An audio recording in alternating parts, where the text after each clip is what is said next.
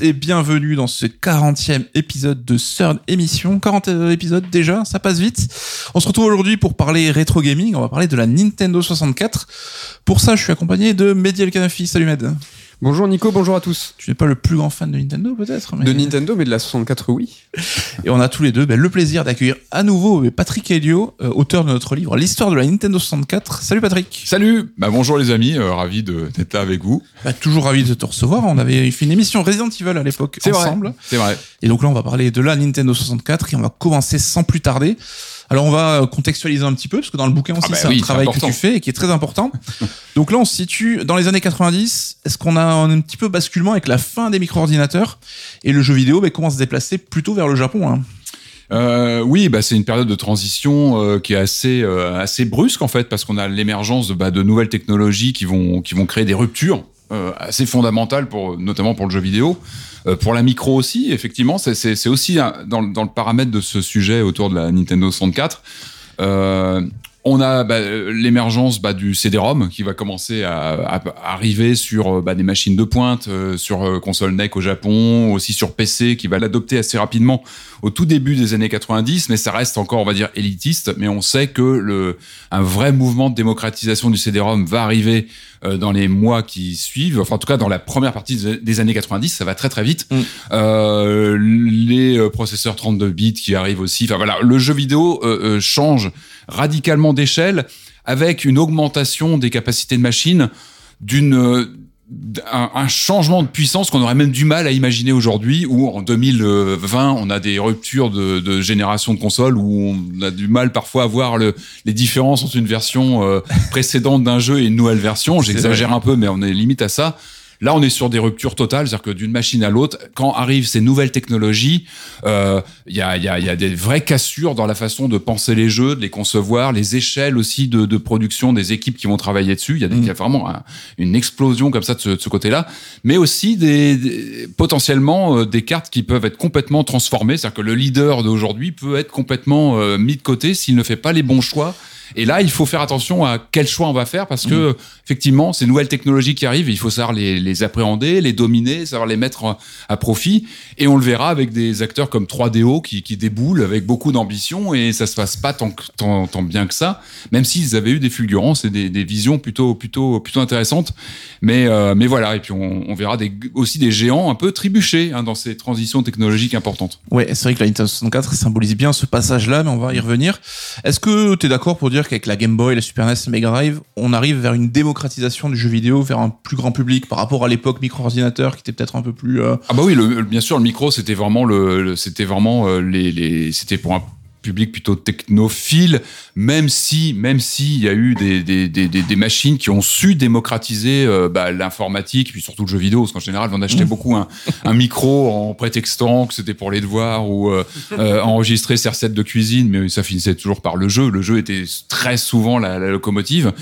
Non, non, il y a, des marques de micro-ordinateurs qui jouent des, leviers, euh, les Commodore aux États-Unis, euh, euh, Sinclair en Angleterre, Amstrad en France, qui vraiment fait un carton euh, très mass market, si on peut dire, qui Ouais. touche vraiment le très grand public. Donc le, Ouais. le micro, il- dans la première moitié des années 80, il baisse de prix, il se fait un peu plus accessible, euh, même si on est sur des machines évidemment qui sont très limitées euh, en termes de, de- de puissance, mais qui ouvrent le, le champ. On a aussi le plan informatique pour tous en France, Mhm. qui, qui ouvre un peu les portes, qui commence un petit peu à démocratiser l'idée d'un ordinateur pour avoir à la maison et à utiliser. Euh, mais effectivement, euh, on, sait l'importance de Nintendo dans le mouvement de reprendre euh, reprendre le, le secteur même du jeu vidéo après la chute d'Atari, évidemment qu'on connaît tous, hein, au début des années 80 aux États-Unis, le crack Atari, l'industrie qui s'effondre, Nintendo qui relance tout ça avec sa, sa console Famicom, qui euh, euh, impose entre guillemets son business model à base de cartouches, de, de, De licensing royalties, ouais. pour les éditeurs tiers, en limitant le nombre de jeux. Enfin, on, on- on sait les conditions un peu drastiques que Nintendo impose à ses partenaires, mais ça fonctionne. Il arrive même à donc depuis le Japon et à transposer ça euh, en Occident. La, la NES, euh, même si au début beaucoup de gens ont des doutes, cartonne. Mm. parce qu'elle redonne envie de jouer à du jeu vidéo. Enfin, elle amène aussi par le soft. Hein. Faut pas oublier que c'est le soft qui Bien fait sûr. vendre. Super Mario, enfin, on va pas refaire la liste. hein, euh, Zelda, il y a énorme Metroid, des, des, des jeux absolument incontournables qui font venir beaucoup de joueurs. Les éditeurs tiers suivent. Il y a une espèce de voilà d'effet d'aspiration. Euh, évidemment, euh, et moi je me rappellerai très bien. Je me rappelle, j'étais joueur Amiga dans ces années-là, on va dire fin des années 80-90. On, on, est, on était ravis d'avoir une machine surpuissante avec le, le- les, démos, la scène démo, etc. Quand on voyait la presse parler des jeux NES, on regardait, mais c'est qu'est-ce que c'est que ce truc, c'est moche. Et il suffisait de prendre une fois en main un pad NES pour comprendre, Oui. comprendre la, la le jeu qui puissance. te convertit La- là-dessus. Exactement. La machine, enfin les graphismes étaient pas beaux ou tout, tout très limités par rapport à un Amiga. Par contre, le gameplay était absolument intouchable et ça va être la force de Nintendo euh, dans ces années-là, qui sont de toute façon totalement démultipliés par le le- l'effet Game Boy, qui, qui met vraiment le jeu vidéo dans toutes les poches. Enfin, il faut une grosse poche quand même, mais mais dans, dans beaucoup de poches euh, et qui rend voilà le jeu vidéo euh, euh, très très puissant au niveau mondial. Puis Sega évidemment qui suit avec une autre une autre orientation, un, un- un- et une communication plus agressive. On connaît bien la Mega Drive, Genesis aux États-Unis qui touche beaucoup plus les ados. Et finalement, ces gens-là se complètent. Enfin, entre Nintendo, Sega qui a une approche plus plus dynamique, plus péchue. Donc euh, jusque là, tout va bien. Hein, le, le marché se segmente comme ça, euh, tout doucement, au début des années 90. Et puis il y a cette rupture techno qui va arriver et qui va un petit peu tout changer. Ouais, c'est vrai que la Super Nintendo, elle a dominé son temps, même si la Mega Drive va pas démériter en Europe et aux USA. Mm. Près de 50 millions quand même de machines écoulées, mais elle s'approche quand même de la fin. Il y a eu des initiatives avec la puce Super FX qui voulait la faire un peu persister. complètement. ouais. Et les Ouais. idées aussi de lui accoler un lecteur CD-ROM avec euh, des idée. projets euh, concurrents, donc avec Sony et Philips. Mhm. Finalement, ça donne rien, quoi. Bah non, alors au- autant Sega, moi, moi, j'aime beaucoup ce qu'a fait Sega avec la Mega Drive, ça a jamais marché, mais ils ont voulu, notamment sous l'impulsion de la, de la branche américaine où la Mega Drive cartonne. Au Japon, le succès est beaucoup plus mesuré et Mm. très vite Sega veut, veut passer à autre chose. Aux US, aux USA, elle cartonne. Euh, la direction de Sega veut vraiment euh, de tenir la Mega Drive euh, longtemps, donc ils ajoutent les Mega CD, les 32X, tout ce qu'on connaît comme ça qui ne fonctionne pas vraiment. Euh, chez Nintendo, on sent que la, bah, la philosophie est un peu différente. Comme tu disais, il y a le Super FX, euh, c'est par les puces qu'on intègre aux, aux cartouches qu'on Ouais. essaie de la faire euh, comme ça euh, prolonger son, son espérance de vie. Il y a effectivement ce, cette perspective de CD-ROM parce qu'il faut aller au CD-ROM. Mm. On est au début des années 90. Tout ça va très vite. Il faut quand même rappeler que la, la Super NES arrive en France en 92, en juin 92. On est aussi un petit peu en décalé. Donc quand elle arrive en, en, en France en 92, on peut presque dire qu'elle est, qu'elle est mature. hein, cette machine a déjà euh, deux ans au Japon ou pas loin. Donc tout va très très vite. Et euh, effectivement, oui, ce, ce, projet avec Sony paraissait aller dans le bon sens, mais voilà, désaccord entre les deux. Et ce- Nintendo va, va, va, je pense, va, va assez vite regretter ce, ce, ce, ce malentendu et puis qui va générer, on le sait très bien, son, son pire adversaire commercial avec une euh, PlayStation et un Sony qui le prend très mal, Oui, qui est un petit peu vexé par euh, cette conférence de presse où euh, voilà les pontes de Sony apprennent que finalement Nintendo euh, Ils apprennent en même temps que tout le monde en que plus. tout le monde, hein, voilà, que, que, que, que Nintendo travaille avec Philips, qui va finalement ne rien donner, à part quelques jeux absolument innommables, mais qui sont collectors évidemment, sur, euh, sur CDI, hein, les, les Zelda en full motion vidéo, les, les Mario, enfin ce sont des, voilà, des, des ovnis euh, absolus, euh, mais ils, vont rien en faire en fait. Et bon, Philips, il est euh, tanké avec son CDI qui, bon voilà, qui, qui ne fonctionne pas malgré beaucoup de promesses et qui équipe surtout les auto-écoles en France. Bon bref, on n'en fait pas énormément de choses. Euh, et, et effectivement, oui, la Super NES finalement va rester. Euh, mais Nintendo va très bien savoir comment la pousser dans ses retranchements avec de l'accélération par les puces intégrées et puis du savoir-faire de, de jeu et va régulièrement prouver aussi que c'est par le jeu qu'une machine peut tenir longtemps et, euh, et créer l'événement et on peut on peut voilà évoquer le Noël 94 et le le, le raz-de-marée euh, Donkey Kong Country euh, via le soutien de Rare euh, Ouais. du studio Rare qui, qui leur livre un des plus beaux jeux techniquement parce que je sais que le gameplay peut être encore discuté il y a des longues discussions Oh, dessus Ça reste solide quand mais même. ça reste une, hein, une ouais. démo euh, sur une machine qui a quand même donc 4 ans. Ouais, 4 ans, 4 ans de- depuis la sortie au Japon et c'est une masterclass de comment on, on pousse une machine euh, dans ses retranchements. Et je- enfin, ils ont ils ont volé le Noël 94 euh, notamment aux États-Unis. Enfin, ils n'avaient pas besoin de, de, le plus mien, que ça. dont mon Noël.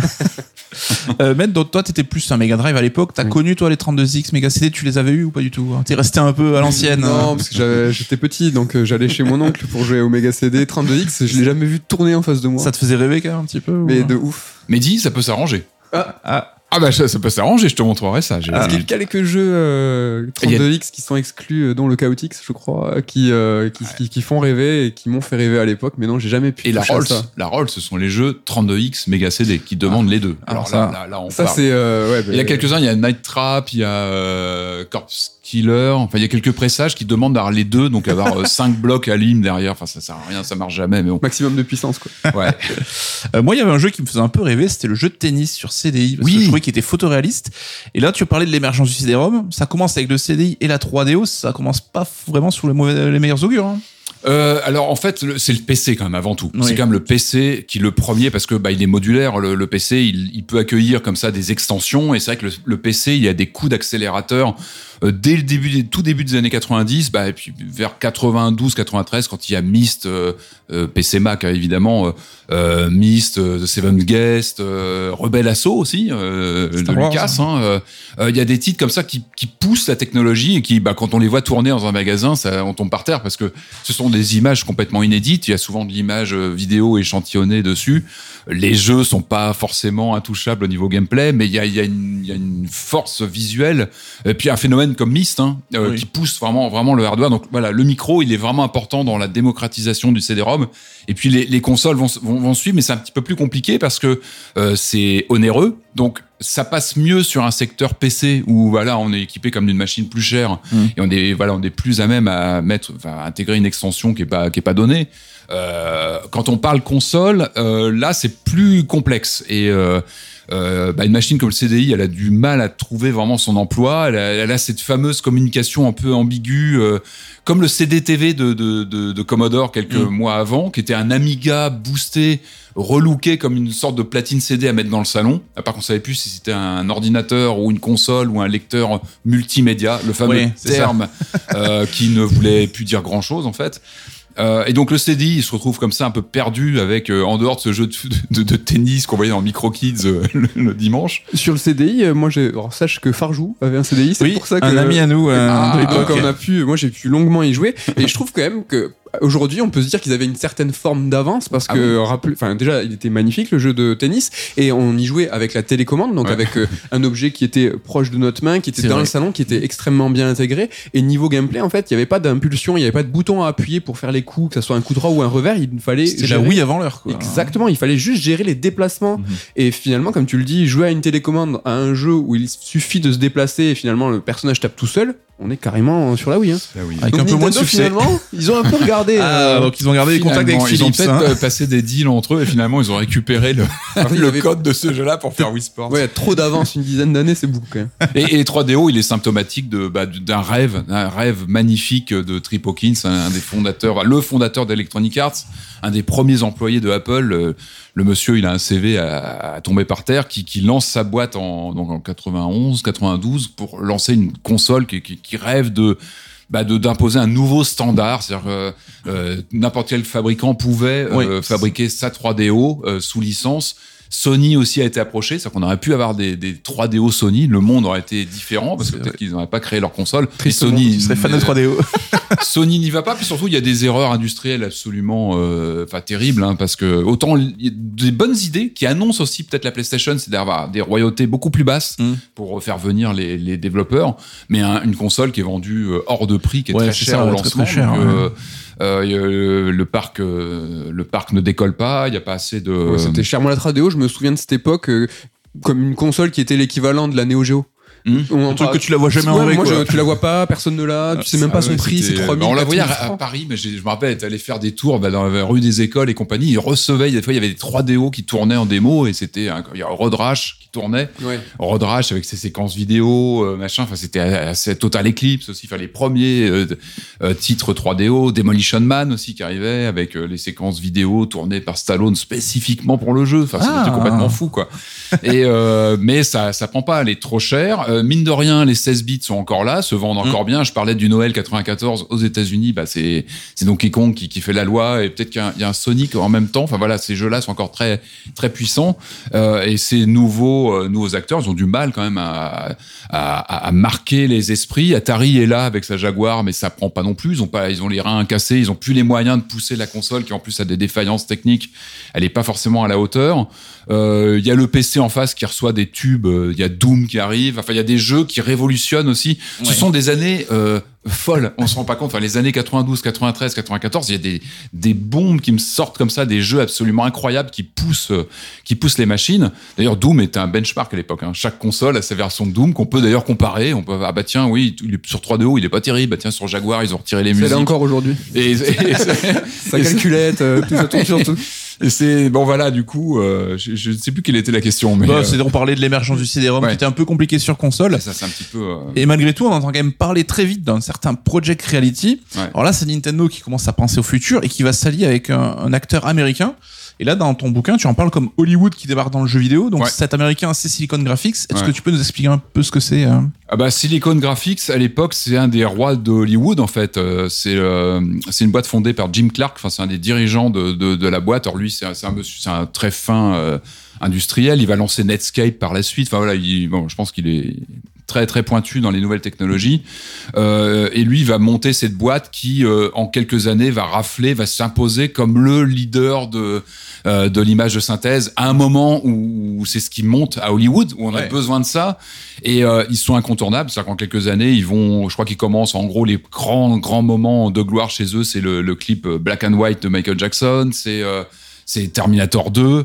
euh, c'est c'est Jurassic Park. Ouais, donc c'est leur- vraiment l'émergence des effets spéciaux Hollywood. Et quoi. eux, ils sont incontournables et on parle souvent, enfin, on parle, ça devient un nom même connu, alors peut-être pas du grand public, faut pas exagérer, mais Silicon Graphics, c'est un, un nom, quand tu l'évoques, ça, ça Mm. envoie des, des paillettes parce que euh, ils sont absolument incontournables, ils deviennent même les stations Silicon Graphics qui sont un peu reconnaissables parce que c'est une espèce de gros boîtier avec un style un peu particulier.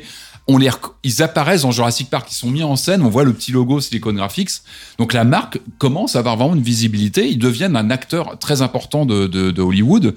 Et euh, enfin, en fait, ça devient très dur de faire un film à SFX sans eux parce que ils ont le savoir-faire, ils ont les, stations de développement. Ils se sont très vite imposés. Alors encore une fois, la roue tourne très vite. Euh, tout ça peut être remis en, question euh, très très rapidement. Mais en 93, quand il y a ces- c'est juste cette annonce de, de Nintendo qui se rapproche d'eux, euh, bah il y a énormément de, de, de, de rêves en fait. Ça, de ça- fantasme, ouais. de fantasme. Tu te dis, voilà, le leader euh, de, la précédente génération de consoles qui s'annonce, qui s'allie avec, euh, comment dire, le, le maître de, de, de l'image de synthèse qui fait, qui a, qui a posé sa marque dans les plus grands tubes, euh, les plus grands blockbusters des trois dernières années. Enfin, tu te dis, ils vont tout casser, quoi. Ouais. C'est pas possible. Et on est même surpris que Nintendo se rapproche d'eux, quand même, parce qu'on sait les sociétés japonaises sont parfois un peu conservatrices et tout. C'est quand même étonnant. Alors c'est assez étonnant. Puis en coulisses, on sait, on sait, on sait très bien pourquoi. C'est qu'à la base, donc euh, Jim Clark, donc qui est le- un des fondateurs de Silicon Graphics, a le nez fin. Et lui, donc, il a construit un peu cet empire. Il a développé cet empire qui est très renommé, euh, donc qui est vraiment dans les circuits hollywoodiens de production. Mais lui, il est très conscient qu'on est euh, au début des années 90 et que les PC, les Mac de Monsieur Tout le Monde vont monter en puissance dans les 4-5 ans à venir et que dans 5 ans, euh, tu pourras très bien t'acheter un Mac dans le magasin du coin et quasiment créer de l'image de synthèse facilement, enfin, je veux dire, avec un petit peu de connaissance, ça va devenir accessible à tous et que Silicon Graphics risque de perdre ou une part de marché ou même de complètement être déstabilisé par une montée en puissance de machines euh, de monsieur tout le monde. Donc, il le sait, ça. Et donc, qu'est-ce qu'il veut faire, lui? C'est développer la présence de Silicon Graphics dans le, le marché grand public. C'est-à-dire qu'il veut euh, essayer de, de trouver des, des- des points d'émergence comme ça sur euh, du matériel de tout le monde. Et évidemment, dans ces années-là, on le disait, le, le jeu vidéo fait beaucoup parler. On est dans les années euh, où il y a des phénomènes comme Mortal Kombat, Doom. Ce sont des titres qui font beaucoup parler, mine de rien, qui font, qui font tourner le, le jeu vidéo dans la presse. On en parle beaucoup. On n'est plus du tout sur un secteur Mm. qui, qui était tout petit. et puis, je sais pas, moi, un film comme euh, T2, comme Jurassic Park, à leur manière, euh, pousse aussi l'image numérique. Donc, ils font pas, ils font réfléchir à tout ça. Donc, Jim Clark se rapproche euh, de Sega, à l'époque, la branche américaine de Sega, euh, qui est plutôt euh, avec une puce, en fait, un prototype de puce qui pourrait être appliqué à une future console de jeu, de salon. La, la, la direction américaine de Sega est très emballée par ce qu'il voit, par les prototypes. Et évidemment, ils appellent le Japon, leur disent bah écoutez, je sais qu'il y a, il y a un projet Saturn en route, mais regardez, venez voir, venez voir comme ce que prépare Silicon Graphics, ça, ça, ça, ça envoie, c'est solide. Les équipes japonaises euh, viennent voir et ça se passe pas très bien. Les Comme Japonais, souvent avec Sega à l'époque, hein, la guerre euh, Ouais, Japon, ils- Amérique, États-Unis. hein. Ils, ouais, ils sont pas contents. Ils disent que ça fonctionne pas bien, que c'est pas stable, euh, que, ça, que ça, ça, ça, ça va, que le, que le processeur tient pas la route, que ça ira pas pour le jeu. Et ils, ils veulent pas. Ils veulent pas travailler avec. Donc c'est Tom Kalinski qui est le, le patron de, qui est très connu, hein, parce qu'il a, il a, il a- il a- voilà, on a souvent lu des interviews de lui où il y a, voilà, on connaît bien son histoire. Donc il a beaucoup fait pour le, le carton de Sega aux États-Unis qui euh, bah, s'excuse auprès de Jim Clark au téléphone, lui dit bah écoute, je, je suis désolé, euh, non, ça le fera pas parce que la, la direction japonaise veut pas signer avec vous. Euh, allez, je suis fair play, je vous donne le, le numéro de téléphone de Howard Lincoln, qui était le, le patron de, de- de Nintendo, parce que évidemment Jim Clark cherche un autre euh, partenaire potentiel. Ouais. Et, euh, et voilà, on sait que le coup de fil se fait et que du coup ce rapprochement entre donc Silicon Graphics et Nintendo se, se fait comme ça. Effectivement, il est un peu atypique, il est un petit peu étonnant. Mm. Euh, D'autant plus que dans cette annonce, donc déjà avec les deux noms, hein, Silicon Graphics, Nintendo, dans la même phrase, ça, waouh. Et il y a en plus de ça, il y a le, le prix, 250 dollars Oui, c'était la Donc, promesse de Silicon Graphics de faire une puce, mais qui était euh, super économique. euh, et Nintendo économique. dit on, va être sous les 250 dollars. À un moment où justement, on parle 3DO, on parle de machines Mm. à 700, 800 dollars, à des prix bon qui sont quand même très compliqués. Donc il y a énormément de promesses. On n'en sait pas plus. C'est juste un, un communiqué de presse, une petite conférence, mais assez pour inquiéter tout le monde en fait. Les concurrents, je pense, commencent à, se- à se demander euh, que- que- qu'est-ce qui se prépare. Euh, même si on est, on est quoi? On est à l'été 93, donc on sait que PlayStation, Sony travaille aussi Mm. très activement à son projet PlayStation, qui sont déjà en, en- comment dire, en, j'ai envie de dire voilà, les coulisses, c'est ça, c'est brillant comme annonce, ça envoie du rêve peut-être pour le public. En coulisses, le projet euh, Sony avance beaucoup, les développeurs bossent déjà dessus et ils savent Ouais. très bien que la Sony, la console Sony va être puissante et que finalement le rêve comme ça de, de Silicon Graphics, bah, il est déjà dans, dans- dans le projet PlayStation qui est en train de se, se préparer. euh, Oui, et puis euh, le projet Reality mettra beaucoup de temps à se, se mettre en place avec ce qui deviendra donc le proto l'Ultra 64, hein, comme on l'appelait avant. Bah, il y a la valse des noms. Au début, c'est Project Reality. Ouais. Project Reality, alors déjà, ça rien que le, le- le- le- les, noms sont, assez incroyables. Project Reality, Ultra 64, et puis euh, et puis euh, et puis Nintendo 64 euh, au final. Je crois qu'au au tout début, il était même prévu qu'elle s'appelle Ultra Famicom au Japon, Nintendo euh, Ultra 64 donc euh, en Occident, États-Unis, euh, Europe, et puis finalement problème de, de droit de nom. Et puis bah, on était aussi à une période où la mode était plutôt d'uniformiser les noms, en fait, d'arrêter d'avoir des noms japonais, américains, Oui. occidentaux. Et toi, tu regrettes qu'ils aient pas gardé Ultra 64 comme nom, quoi. Ah bah moi j'adorais le, le tout le, le- même j'adorais la charte graphique de l'Ultra 64 qui était assez agressive avec ses pointes bleues avec euh, puis le, le nom Ultra 64 qui était très euh, c'était vraiment rouler des mécaniques sur le côté 64 bits contrairement aux, aux consoles c'était euh, il y Mais avait c'est passé de super à ultra. donc Ah oui, C'est vraiment c'est la valse méga hyper. Ah bah, il y avait un les truc- années. mais il y avait euh, pas un côté Sega. Moi, je trouve qu'ils ils- ils arrivaient un peu sur le look Sega un peu agressif. Dans le, lo- le logo est très agressif. C'est pas un logo Nintendo classique. On sent que j'étais un peu vénère, qu'ils voulaient me montrer qu'ils avaient quelque chose d'assez puissant. Et euh, bon, ils ont calmé le jeu. Ils ont pris un logo beaucoup plus sage, plus coloré, plus gentil. Mais c'est- j'aimais bien ce Nintendo un peu énervé qui qui tapait du pied avec cette campagne de pub un peu euh, mythique lorsqu'on commence à à avancer dans le temps euh, où voilà ils sont assez agressifs n'achetez pas de 32 bits euh, attendez Attendez, La- attendez, bon, ça va être, 64 euh, arrive. ça va être long. Parce qu'effectivement, pendant que l'Ultra 64 se fait désirer, ben, la PlayStation, t'en parlais, et la Saturn aussi, Alors, ben, ça y est, elle s'installe, en fait. Ah bah elles, elles- sortent au Japon fin 94, donc c'est pour ça que les développements sont bien avant. Donc Mhm. dès 93, hein, quand, quand l'annonce arrive, en fait en coulisses, on sait très bien que les, les autres sont, sont, sont, sont sur les starting, dans les starting blocks. Euh, et oui, effectivement, le décollage au Japon, euh, tout le monde mise plutôt sur Sega parce que Sega c'est la valeur sûre et qu'ils sont là en arcade, etc. On va pas revenir sur le phénomène PlayStation, mais qui va très très très vite s'imposer par euh, par les partenariats, les, les et les jeux studios, aussi. ouais. les, les, les jeux, la machine aussi, qui est, qui est très puissante, qui est vraiment taillée pour la 3D. Euh, Sony a compris que c'était là qu'il fallait se positionner. Et quelque part, j'ai souvent l'impression qu'en fait, c'est eux qui délivrent cette, euh, ce Project Reality. C'est presque la PlayStation, en fait, parce que c'est là, ça arrive avant. La 3D, bah, n'importe quel jeu que tu achètes quasiment sur PlayStation, dès le début, bah, t'as as, des- t'as un Mm. effet de Tekken, euh, Virtua Race- Racer, enfin, euh, Ridge Racer, pardon. Ou, ou, Toshinden, du coup, tout ça. ou Sega Rally de l'autre côté. Mais voilà, il y a un effet 3D qui est là déjà. Et, quelque part, ils coupent l'herbe sur le pied, sous le pied de, de, de Nintendo parce que eux, c'est une réalité. Et ça, voilà, ça, ça, ça décolle tout doucement. Et puis après, il y a des, il y a des, des alliances euh, avec des éditeurs cultes, bah, les, les Square Enix, Final qui vont Fantasy faire très, VII. très mal au projet Nintendo. Oui.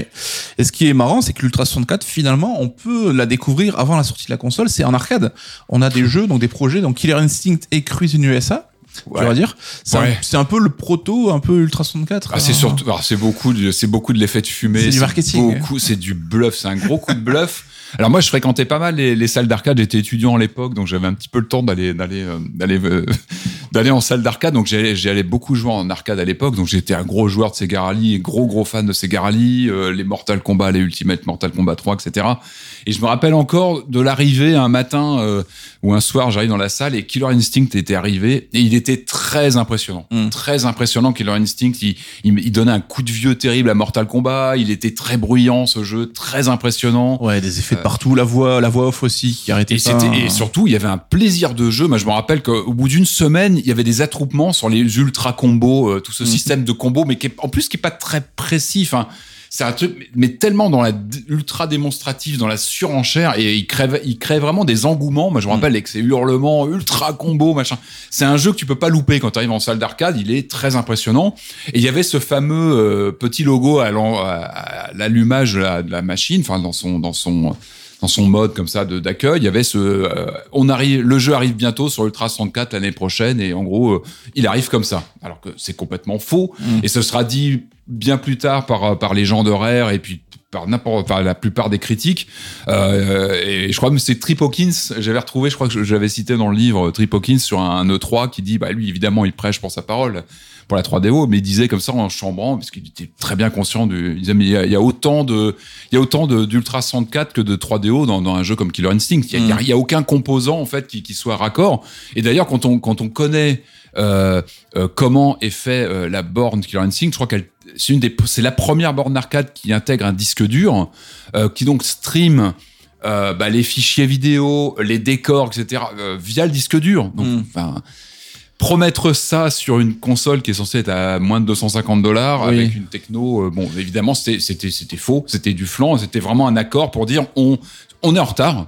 C'était pour faire patienter. Pour, Nintendo euh, savait très bien qu'ils étaient en retard. Deux, ils sentaient que les qu'il y avait une, une grosse compétition qui se jouait en arcade. Cette génération 32 bits, donc euh, Mm. PlayStation, Saturn, euh, le premier round, il se passe en arcade. Tu vas jouer à Sega Rally, tu vas jouer à Tekken, tu vas jouer à Ridge Racer, tu vas jouer à tous ces jeux-là, avant même d'aller acheter ta console, c'est là que ça se joue parce que notamment pour toucher les early adopters, les joueurs vraiment chevronnés, bah, ces gens-là, ils fréquentaient les bornes d'arcade, donc il fallait avoir les partenariats avec Namco, avec euh, ou les jeux internes de Sega. Donc et Nintendo, il a, il a pas ça. Nintendo, il a son savoir-faire de, con- de, de console familiale et ils ont pas cet impact en, en arcade. Ils ont eu des, des, des partenariats, mais il leur manque ça. Du coup, ce, ce ce deal avec euh, Midway, euh, le, le, le- donc le Killer Instinct, etc. C'est aussi pour occuper l'espace, dire voilà, Mm. on va s'acheter un petit peu une une euh, comment dire une, une sorte de de, de, de Crédibilité, vitrine, de vitrine, ouais, de vitrine sur du, du jeu de- d'arcade euh, euh, haut de gamme qui impressionne. Il y a, il y a aussi Cruise in USA qui, qui est mis en avant, alors que le jeu est, Pas terrible. ouais. il est pas terrible, il est bon, il est, Il est pas très beau en plus même. euh, Non, non, de mémoire. Ouais.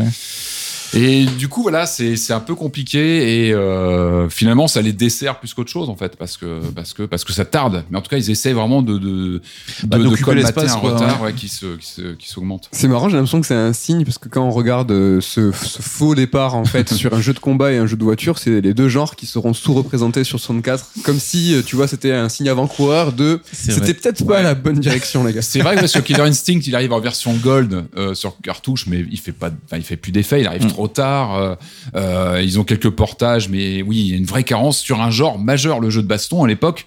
Sur ce sur ce secteur-là, il est super important. Les joueurs ont tous un Tekken à la maison, un- et ça, il est, oui, ils auront toujours cette, cette carence euh, qui, qui sera là. Parce bah, c'est un parce bon que- jeu, mais il y a eu des jeux de baston, mais il pas des bons. bah, il leur manque ces franchises-là. Je pense que Nintendo, dans ces années-là, en retenant euh, les choses, en hésitant aussi peut-être sur le niveau techno, quoi faire, euh, ne, ne solidifie et on ne, ne, ne, comment dire, ne cristallise pas des partenariats assez puissants avec ces grands éditeurs. Et ça, on le sent. PlayStation, il fait son travail de sap avec, bah, avec Namco, ils s'allient. Euh, bah, ces gars, eux, ils ont leur maison, leur, leur jeu interne, mais euh, Sony en, en coulisses, il est en train de dealer avec euh, les, les grands grands euh, acteurs de l'arcade.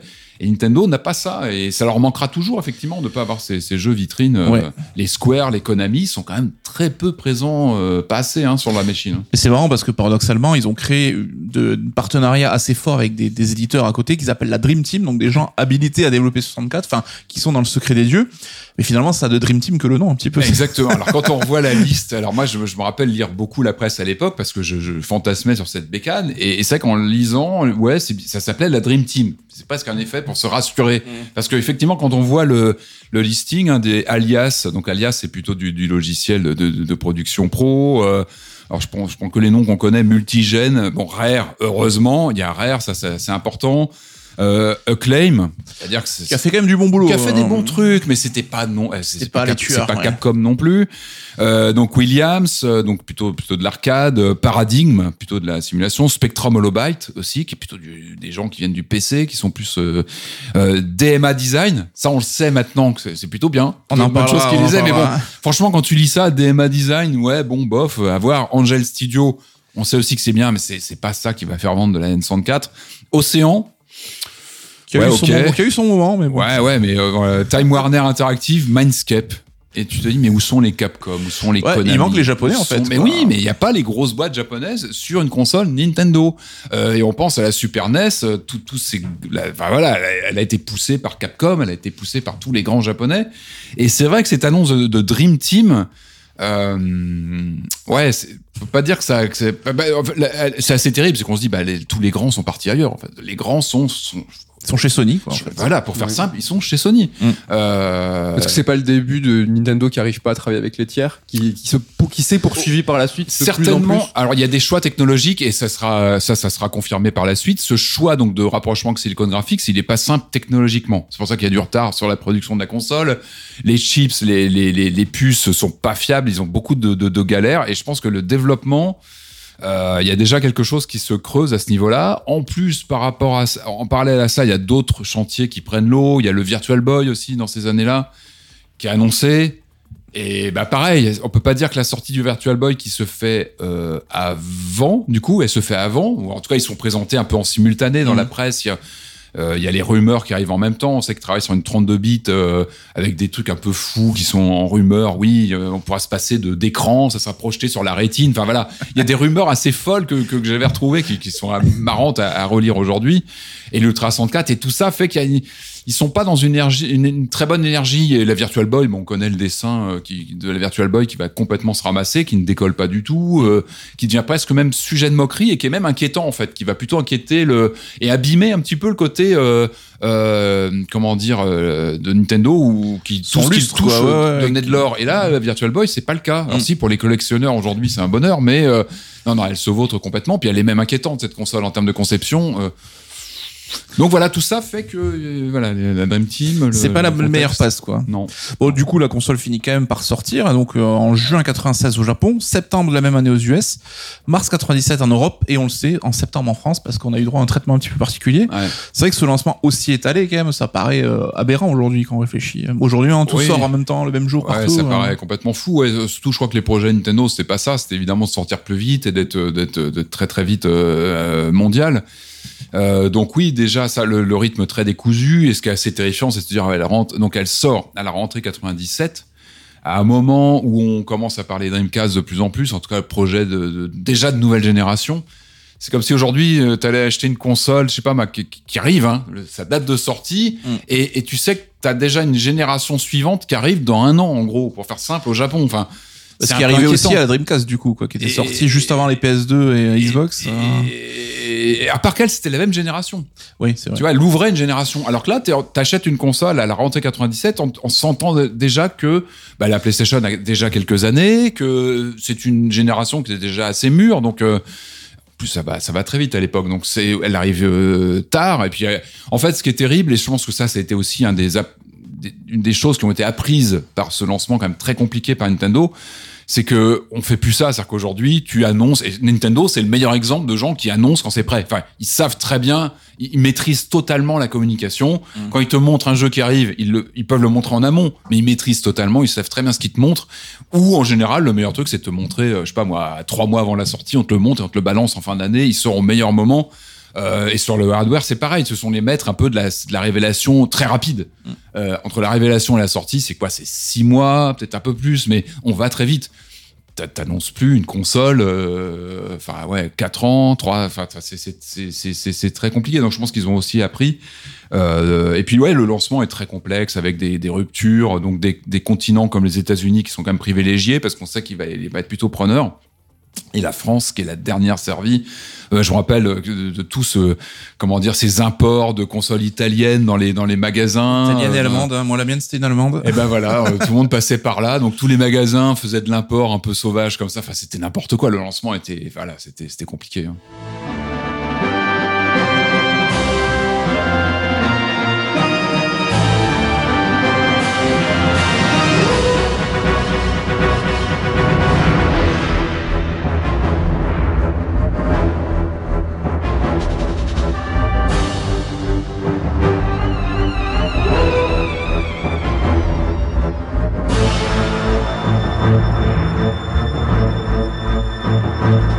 La rubrique chaud-froid, c'est la rubrique dans laquelle euh, l'auteur qu'on reçoit doit faire des choix cornéliens, des choix drastiques. On reçoit Patrick Helio qui nous parle de la 64. Donc Patrick, tu vas devoir choisir hein, parmi euh, le catalogue de jeux 64. Ben, pour le chaud, quel jeu tu préfères Et pour le froid, euh, ben, quel jeu t'as peut-être Ah, un marqué seul, un seul jeu. Un seul. Un tu seul ne peux jeu, pas mais c'est tu peux pas tricher. Terrible. Moi, j'en avais une liste de 10 pour chaque. Ah, ça va être très dur. Peut-être plus tard dans l'émission, on va pouvoir. Oui, Voilà. on parlera un peu des jeux dans la troisième partie. Mais là, dans la rubrique chaud-froid, c'est un seul jeu. Donc le chaud, euh, celui qui t'a le marqué. Bah, et- c'est Mario 64 comme tout le monde. Enfin, c'est un peu un. Tu peux pas dire autre chose que Mario 64. C'est le jeu que t'avais avec. C'est le jeu qui a qui a révolutionné la, grammaire euh, 3D. C'est le jeu que tous les un développeur sur deux, tu lui demandes pourquoi il fait du jeu vidéo, il te cite Mario 64 parce que parce que c'est une révolution et que c'était euh, des images dans la presse, ça tombait par terre en disant non mais c'est pas possible, ça va pas tourner sur une et tu lançais ta console et t'avais vraiment ça et c'était euh, puis un super jeu. Donc les musiques, tout. Enfin. Bah, bah, Mario Mais dans 64, ce- c'est pas du tout original. Hein. Ouais, je pensais que t'allais nous dire le Star Wars Shadow of the Empire ou qui est sorti au lancement aussi, je crois. Ouais, bah non, non, je, bah non, Mario 64 parce que parce qu'il est extraordinaire et qu'on peut y rejouer encore aujourd'hui sans aucun problème. Qu'il a, il a, il a- Je sais pas. ça. Et le froid alors Est-ce qu'il y a un jeu qui t'a marqué par, euh, par sa médiocrité? Est-ce que t'en as trouvé des jeux très très mauvais? alors Tu moi, je collectionne- qu'un? Alors, je ne peux en citer qu'un. Alors Ouais. moi, je collectionne les jeux N64 depuis des années. Alors j'ai, pas un full set, hein, je suis pas full setter, euh, non. J'en ai quand même quelques-uns avec quand même un penchant pour les gros navets. C'est vrai que j'aime bien ça, avoir mes, mes navets en boîte sur Nintendo Il y en a eu 64. quelques-uns. Euh, allez, si je dois en regarder qu'un, ce qui est dur, hein, euh, j'en ai deux en lice, à deux? C'est c'est- c'est- c'est dur. hein, Un seul. Un seul. Paperboy 64. Ah, Ok, il est vraiment éclaté. Il est, euh, il est affreux. Euh, il, est, il est moche, il est, il est injouable, euh, il est même, c'est une injure pour le jeu d'or- d'arcade original. Il est, Oui, parce que c'est quand même une licence connue pour ceux qui Bah connaissent pas. oui, on joue un livreur de journaux et qui bah doit balancer les journaux dans les boîtes aux lettres. C'est pas un grand jeu, mais il est, il est plutôt C'était quand même un jouer. peu, oh, bah, je vais pas dire culte, mais c'est une grosse licence quand même. Ouais, quand même, il y a une suite, euh, machin, et puis le, la version 64 en 3D toute pétée, injouable. Enfin, c'est une horreur. Voilà. Mais tu le, tu le gardes dans ton cœur. Ah bah, bien sûr, il est dans ma collection au show, euh, bien sûr. Alors, on va voir ensemble avec la Nintendo 64, justement, elle a un peu ce statut de console bloquée entre deux époques. On a ben, justement la PlayStation de Sony qui a révolutionné le marché. On a commencé à en parler hein, avec l'arrivée du CD-ROM, avec les taxes pour les éditeurs qui sont moins importants, Mhm. les prix des jeux aussi qui sont vendus plus bas, et même Mhm. cette communication à destination des jeunes adultes. Et on voit arriver toute une frange de jeux qui sont plus matures en fait, les Tomb Raider, Resident Evil. Est-ce que Nintendo il fait pas un peu presque has-been déjà avec ses petites mascottes, les Kirby, les Mario hein?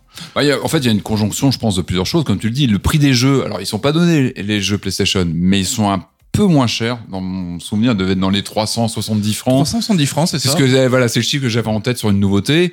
Là, et très vite, 500 balles sur Nintendo et très vite 64, les. Platinum aussi. Ça, ils savent très bien jouer Ouais. sur les gammes Platinum qui permettent d'a- d'avoir un jeu à moitié prix. euh, je sais plus dès qu'il passait le million d'exemplaires. Ça, c'est très malin Mm. parce que le pressage CD, c'est ça. Ouais. Et ça, ça va jouer sur le, le, le pressage CD. C'est qu'en dehors du, du fait que le CD, bah, il est à la mode, c'est branché le CD. Ça Mm. paraît aujourd'hui un peu. Mais le CD à l'époque, ça fait rêver. Tout le monde veut avoir du CD partout parce que c'est pratique, c'est pas Mais surtout, un, c'est moins cher à produire, donc euh, Sony peut un peu baisser ses prix. Et deux, pour les éditeurs, tiers, c'est très pratique parce que on peut produire très vite des jeux. En fait, quand euh, il y a des commandes sur un jeu qui sort et que le jeu fonctionne très bien, paf, euh, Sony peut très vite produire des galettes. Alors que les cartouches Nintendo, si tu sors ton jeu et qu'il fonctionne bien, bah tu te retrouves très vite. Je crois que les, commandes devaient se faire euh, des mois et des mois en amont sur une cartouche avec un prix exorbitant. Donc le risque, donc en général, tu attends quand t'es éditeur, t'attends un petit peu de voir si le jeu fonctionne. C'est compliqué à gérer. ouais. Le CD, tu appuies sur un bouton, en gros, tu presses du CD beaucoup plus facilement. Donc même pour les éditeurs, c'est plus simple. Mm. C'est moins risqué d'aller sur du sur du CD-ROM.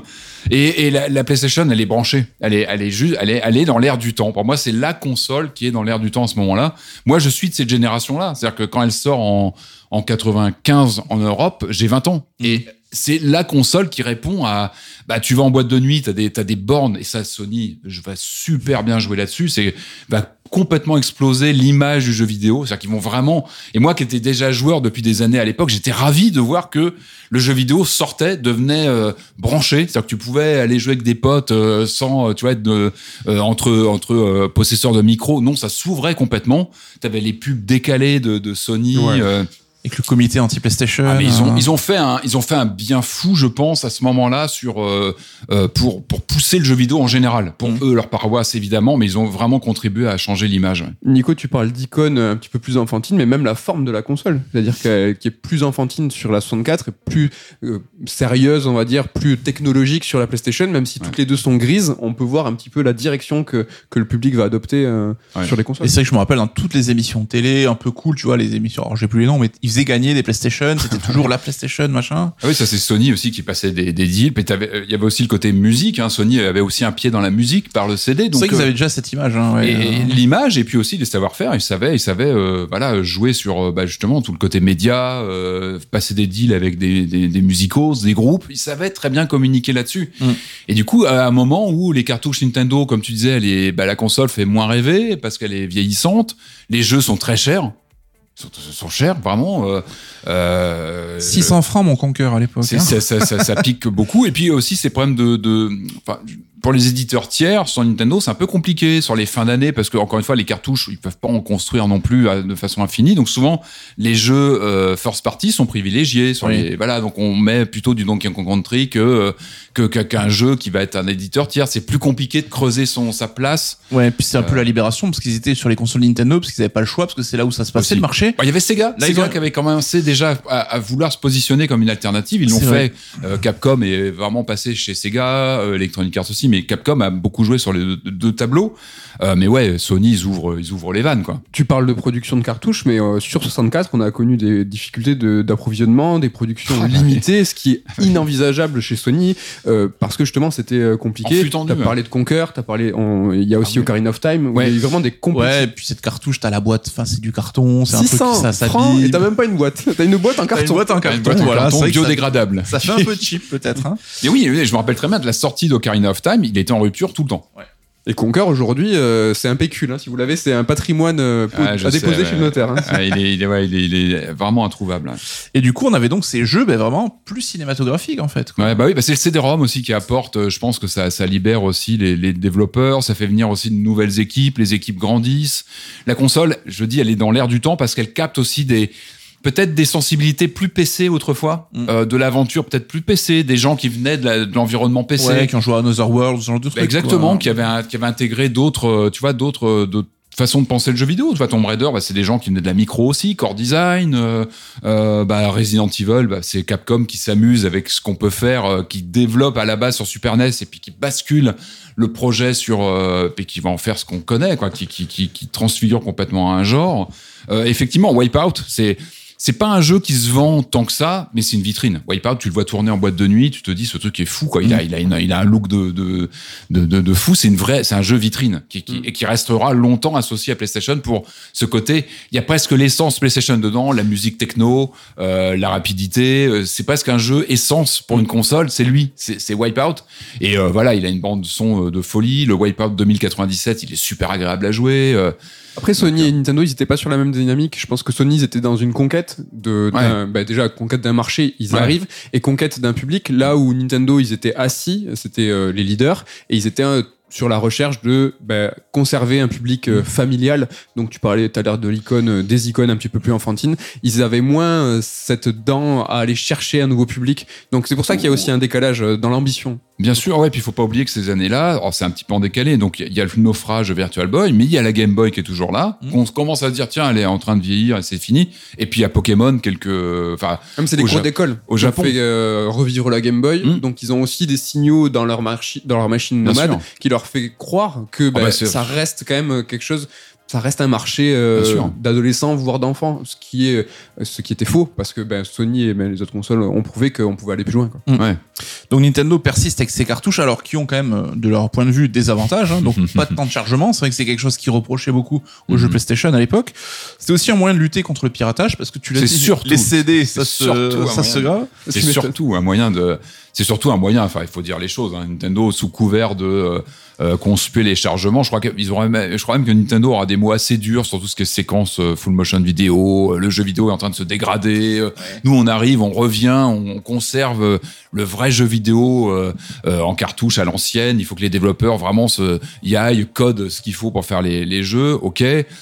Le vrai choix avant tout, il est, euh, il y, a une- il y a une phobie totale du piratage chez Nintendo. Ils- ils- et puis il voit très bien que Sony effectivement souffre beaucoup du des puces qui sont euh, mises dans la console. Les, les graveurs CD-ROM sont en train de se démocratiser dans ces années-là. Ça fait très mal à la PlayStation. Oui, puis ça a été une réalité. Enfin, nous, même à notre Ah bah échelle, on l'a vécu. Enfin, toi, t'avais, Ahmed, sans vouloir te dénoncer, bon, 30 ans après, hein, t'avais une belle T'étais pile. t'étais bien content quand même. Tu avais une belle On va appeler PlayStation, on va leur passer un coup de fil parce qu'il y a des dossiers. Là. Avec euh, le, rappelez-vous ce petit ressort. Ah, on l'a tous fait. Moi, je l'avais fait pour les jeux import. Et, et bon, mais euh, j'avais peut-être un ou deux trucs gravés, c'était possible. Mais, mais du coup, oui, mais ça, ça, ça joue. Et du coup, en fait, sous couvert de, ça va aussi façonner une console qui est un peu, qui à la fois qui était un peu avant-gardiste, euh, la N64 dans ce côté. On va aller vers Silicon Graphics, on veut avoir des, des visuels de, de fou. Et en même temps, on est Nintendo, mais on, on veut pas aller trop loin. On fait attention, on est très protectionniste sur les technologies, euh, surtout par du piratage ou en tout cas le moins possible. Euh, voilà, on se, on se, on se renferme un petit peu sur nous, alors que le jeu vidéo il est en train de s'ouvrir, il devient global. euh, et le succès de PlayStation, il est mondial, il est partout. Il y a même plus de, de différence. hein, C'est, partout la PlayStation.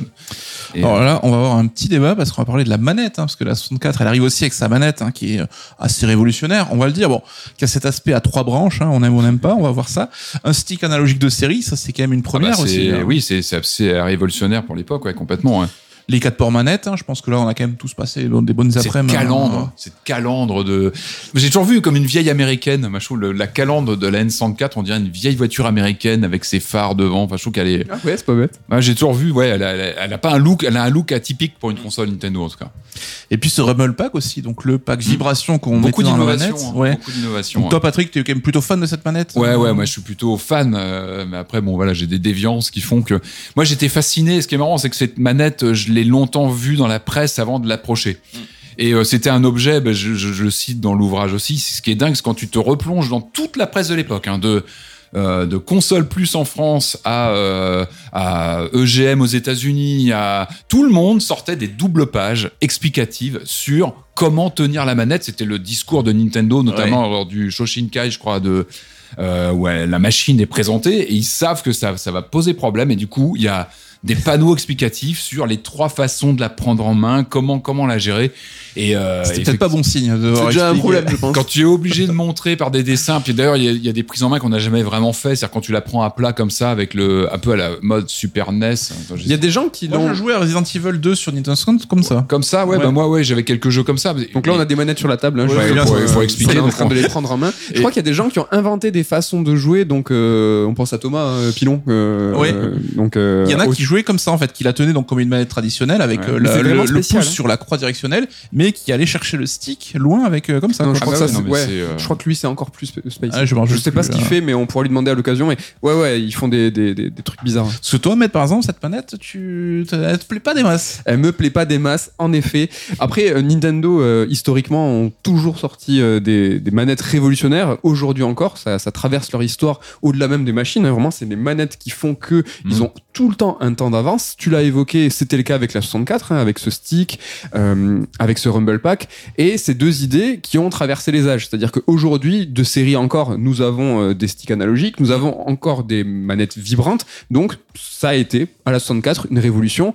Sauf que le form factor, donc euh, la forme de la manette, euh, le trident, ça n'a jamais été réitéré. Mm. Nintendo eux-mêmes n'ont jamais reproduit cette forme. Je pense que ça prouve de facto bah, que c'était une mauvaise idée, quoi. Ça, ça n'a pas, ça n'a pas traversé. Après, on était à une époque charnière où tu savais pas si c'était la croix directionnelle que tu devais privilégier, si c'était le stick, parce que imagine le stick, ça aurait pas pris du tout l'innovation. Bah, ils se retrouvaient avec une manette qui marchait plus en fait. Quoi. Ouais. Mais ils en savaient rien et ça se voit, je trouve. Enfin, vraiment, c'est, c'est, la réponse de la manette de Normand. Quoi. Exactement.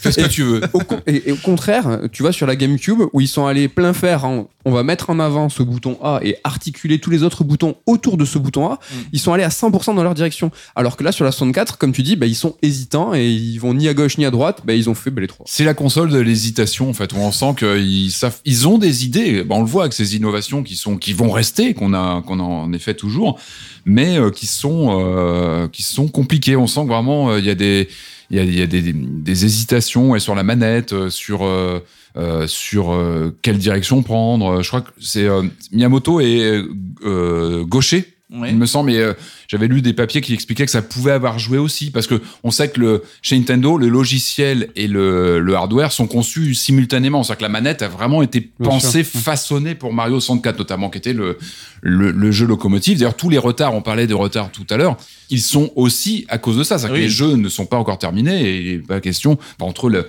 les puces qui sont pas forcément bien, bien efficaces et, euh, et les jeux qui sont pas terminés, qui sont en développement sur des stations Onyx euh, qui plantent qui sont pas forcément faites pour ça. Euh, Il y, a des- il y a des témoignages de gens de chez Rare, justement, qui bossaient sur, euh, sur GoldenEye, qui disaient que ça plantait euh, tout le temps, enfin que les, les, les stations sont pas fiables. C'est compliqué. Mais moi, j'aime bien cette manette. Après, c'est c'est aussi, il y, a beaucoup de- y a beaucoup de nostalgie. Y a- voilà ce que j'allais dire. Il y a J'ai beaucoup, de nostalgie, parce qu'effectivement, je pense que tu, tu montres ça à un, à un joueur euh, nouveau. Euh, Ouais, il sait- il se rend il, pas il sait pas hein. le prendre en main. parce Ouais, c'est assez effrayant, c'est c'est anxiogène comme objet. euh. En même temps, ça allait très bien que le logo Ultra 64, assez agressif. J'aimais bien ce ce parti pris un peu agressif. Après, oui, pour jouer, c'est autre chose. On peut se blesser avec. Hein. Faut Ouais. faire attention. On peut vraiment, enfin, faut, faut faire attention. hein. On en parle euh, souvent dans les autres podcasts, dans Red Alert, de l'affordance d'un objet. C'est que l'objet va te dire lui-même comment le prendre en main. Je pense que là, on est sur Ah bah un là, cas d'école. tu- On te tend trois bras là, tu fais bon. on se dit tiens, qu'est-ce que, ouais, ouais, qu'est-ce que c'est la manette nous dit en fait là? Mais en même temps, il a un cachet. Il y a quelque chose d'agressif, de. Il est assez osé, je trouve, ce pad. Puis le bouton Z, le bouton Z, Ouais. c'est génial dessous. là. Mais le Z, a gâchette. aussi. Mais en fait, la croix jaune explosée en quatre boutons, c'est génial. Ça prédisait le, le prochain deuxième stick, analogique. ouais, ouais. Euh, Il y a des jeux, je crois qu'on fait comme ça avec le stick, comme, évidemment, avec le- deuxième stick. stick. Il y a, de- ouais, enfin voilà, il y, a, il y a plein de variations possibles. Après, euh, bon, Bon, on a quand même été très très négatif sur cette console pour l'instant et ça, ça me plaît pas trop. La Nintendo 64, c'est quand même une machine qui a eu beaucoup de- d'innovation, hein, avec des jeux en 3D, donc l'expérience 3D qui est vraiment aboutie. Là où sur PlayStation, c'est vrai qu'on était encore dans des balbutiements. Dans le bouquin, tu parles même de, de prototypes de monde ouvert, un peu tel qu'on les imagine Ah bah oui, aujourd'hui. ah bah, complètement, ouais. Ouais, complètement. On va peut-être citer d'autres titres après. Hein. Je veux pas euh, déflorer les sujets d'après, mais oui, bien sûr. En fait, c'est une console qui va faire naître beaucoup de séries qui sont encore dans le paysage aujourd'hui, où en fait on a, on retrouve la génétique de jeux qui sont majeurs euh, de nos jours. Mm. Et ça, c'est pas rien. Euh, c'est une console d'innovation, c'est une console qui privilégie euh, clairement la 3D. Je crois que Nintendo, c'est même dans les guidelines, ils veulent très peu éditer de jeux 2D. Enfin, c'est vraiment une demande. Ils veulent que les, les, les studios tiers euh, bossent sur. Il faut de la 3D. Il faut vraiment euh, aller euh, vers ça. Euh, puis et en même temps, euh, c'est marrant, c'est que Mario 64 c'est son meilleur ambassadeur ce jeu parce qu'il sort en même temps et puis c'est une, enfin, voilà, c'est une leçon de de gameplay, de réalisation et tout ce qu'on veut. C'est vraiment un jeu qui qui, qui, qui marque l'histoire du jeu vidéo profondément. Et en même temps, il fait peur à tout le monde parce que euh, je sais que sur les pro- le premier salon où euh, euh, il te présentait, euh, donc c'est le Shoshinkai, ça doit être celui de fin. C'est l'ancien nom du Nintendo Space World. Ouais, c'est ça, qui était le Shoshinkai, donc ça doit être fin 95 si je dis pas de bêtises. C'est un Ouais. salon qui n'existe plus aujourd'hui. Qui n'existe plus, qui était bah, qui était à Tokyo. Et Euh, historiquement, c'est pour semble. ça que Nintendo ne participe pas encore aujourd'hui au, Au TGS, au Tokyo ouais, Game parce Show. qu'ils avaient leur, leur propre. euh, Et du coup, oui, à, à cette présentation, je crois que plusieurs jeux devaient être euh, montrés. Et au dernier moment, ils ont dit non, il faut que Mario 64. Et puis, puis, enfin, il y avait beaucoup de jeux qui étaient qui étaient pas prêts à côté. Et Mario 64 était tellement la locomotive.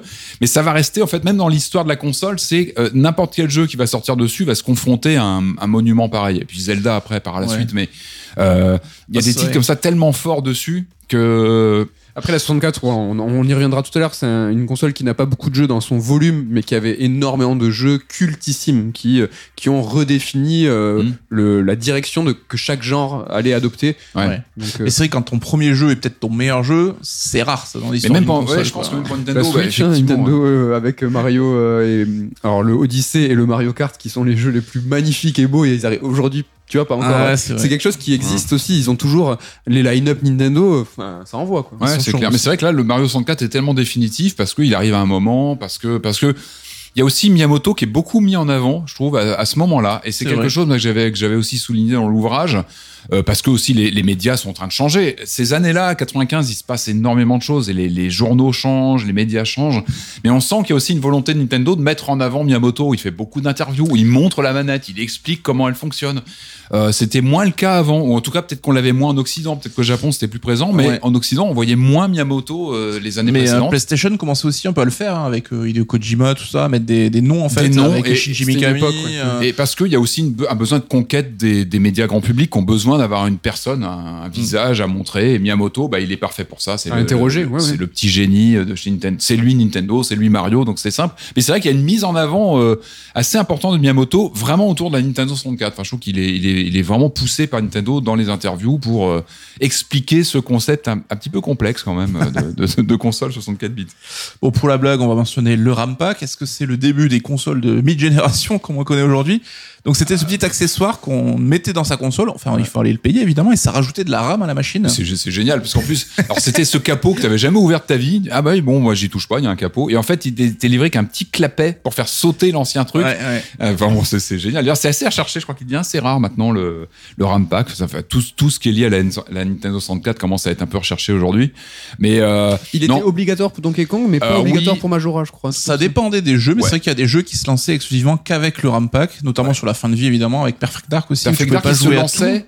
Il se lançait, mais avec euh, que les modes multi, C'est il manquait ça. la moitié du jeu. Énorme, il- que les modes ouais, multi. il- Tu pouvais je jouer, crois que c'était le solo, me fallait le semble. RAM Pack, Donkey Kong aussi, mais Donkey Kong était fourni avec. Il était fourni avec un bundle, RAM pack, euh, ouais, dans, euh, dans la dans la boîte et euh, alors c'est ce serait pas de la c'est pas de la de la, de la pro c'est pas une N64 Pro mais c'est une idée plus de, de, de booster un peu le, le, le matériel euh, ça existait sur Saturn aussi pour lancer Ouais. un Ouais, les les RAM-packs les King of ouais. Fighter derrière il je fallait me euh, rappelle de ouais, ouais, des extensions ça, la, NEC aussi la, la PC Ah ouais Engine aussi avait des extensions je crois ouais matériel dans les cartouches Ouais, c'était plus dans le soft ouais C'est jamais des super idées, ça finalement, ça t'apprend pas trop. Moi, je l'avais acheté avec euh, Star Wars Racer, et effectivement, il y avait un, il était un oui. peu plus joli. ah bah hein. oui un peu plus fin Quel jeu, euh, mais quel c'est- jeu. ah oui excellent Alors, Nintendo Excellent. 64, en fin de vie, ça reste 33 millions d'exemplaires vendus. Alors, c'est pas négligeable. Mais est-ce que c'est, est-ce qu'on peut parler d'un échec, même, pour Nintendo? hein? Alors j'ai un échec, euh, non, parce que euh, alors c'est pas leur meilleur score, mais bon, c'est quand même mettre, il faut mettre ça en comparaison que les 20 millions de GameCube, les 13 millions de Wii U.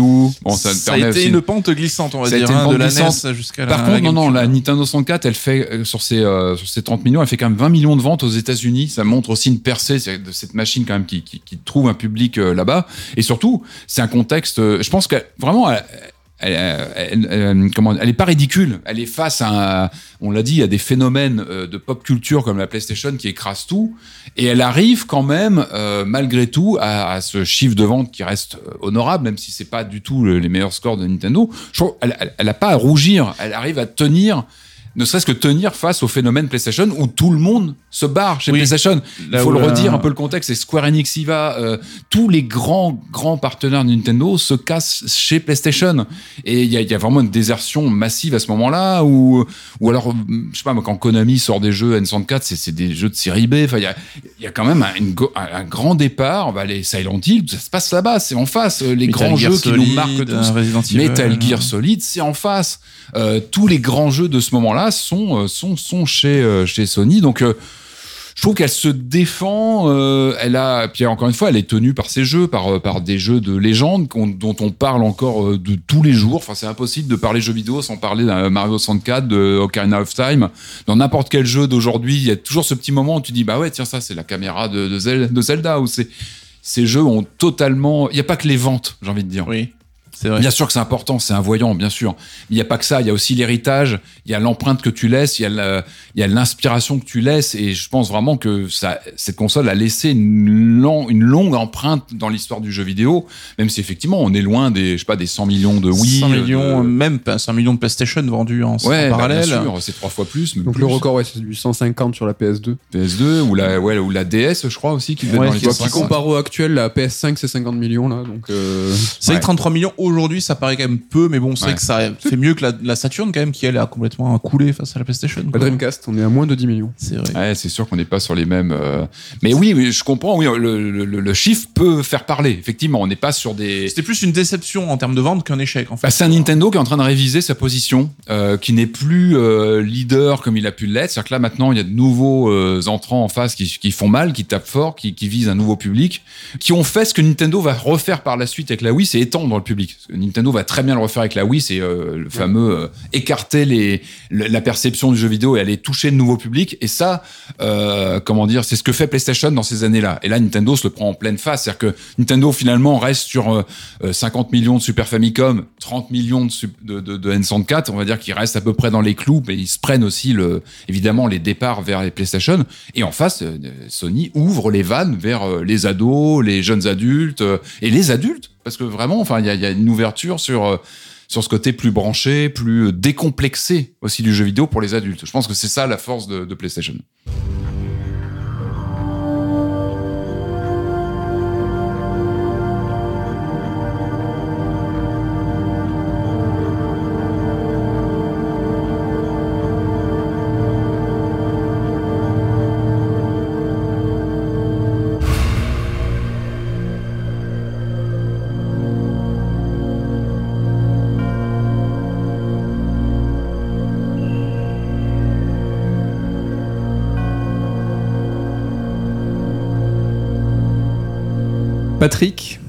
Attention, je Mehdi. suis euh, taquin. Si tu étais un jeu Sega, tu serais lequel?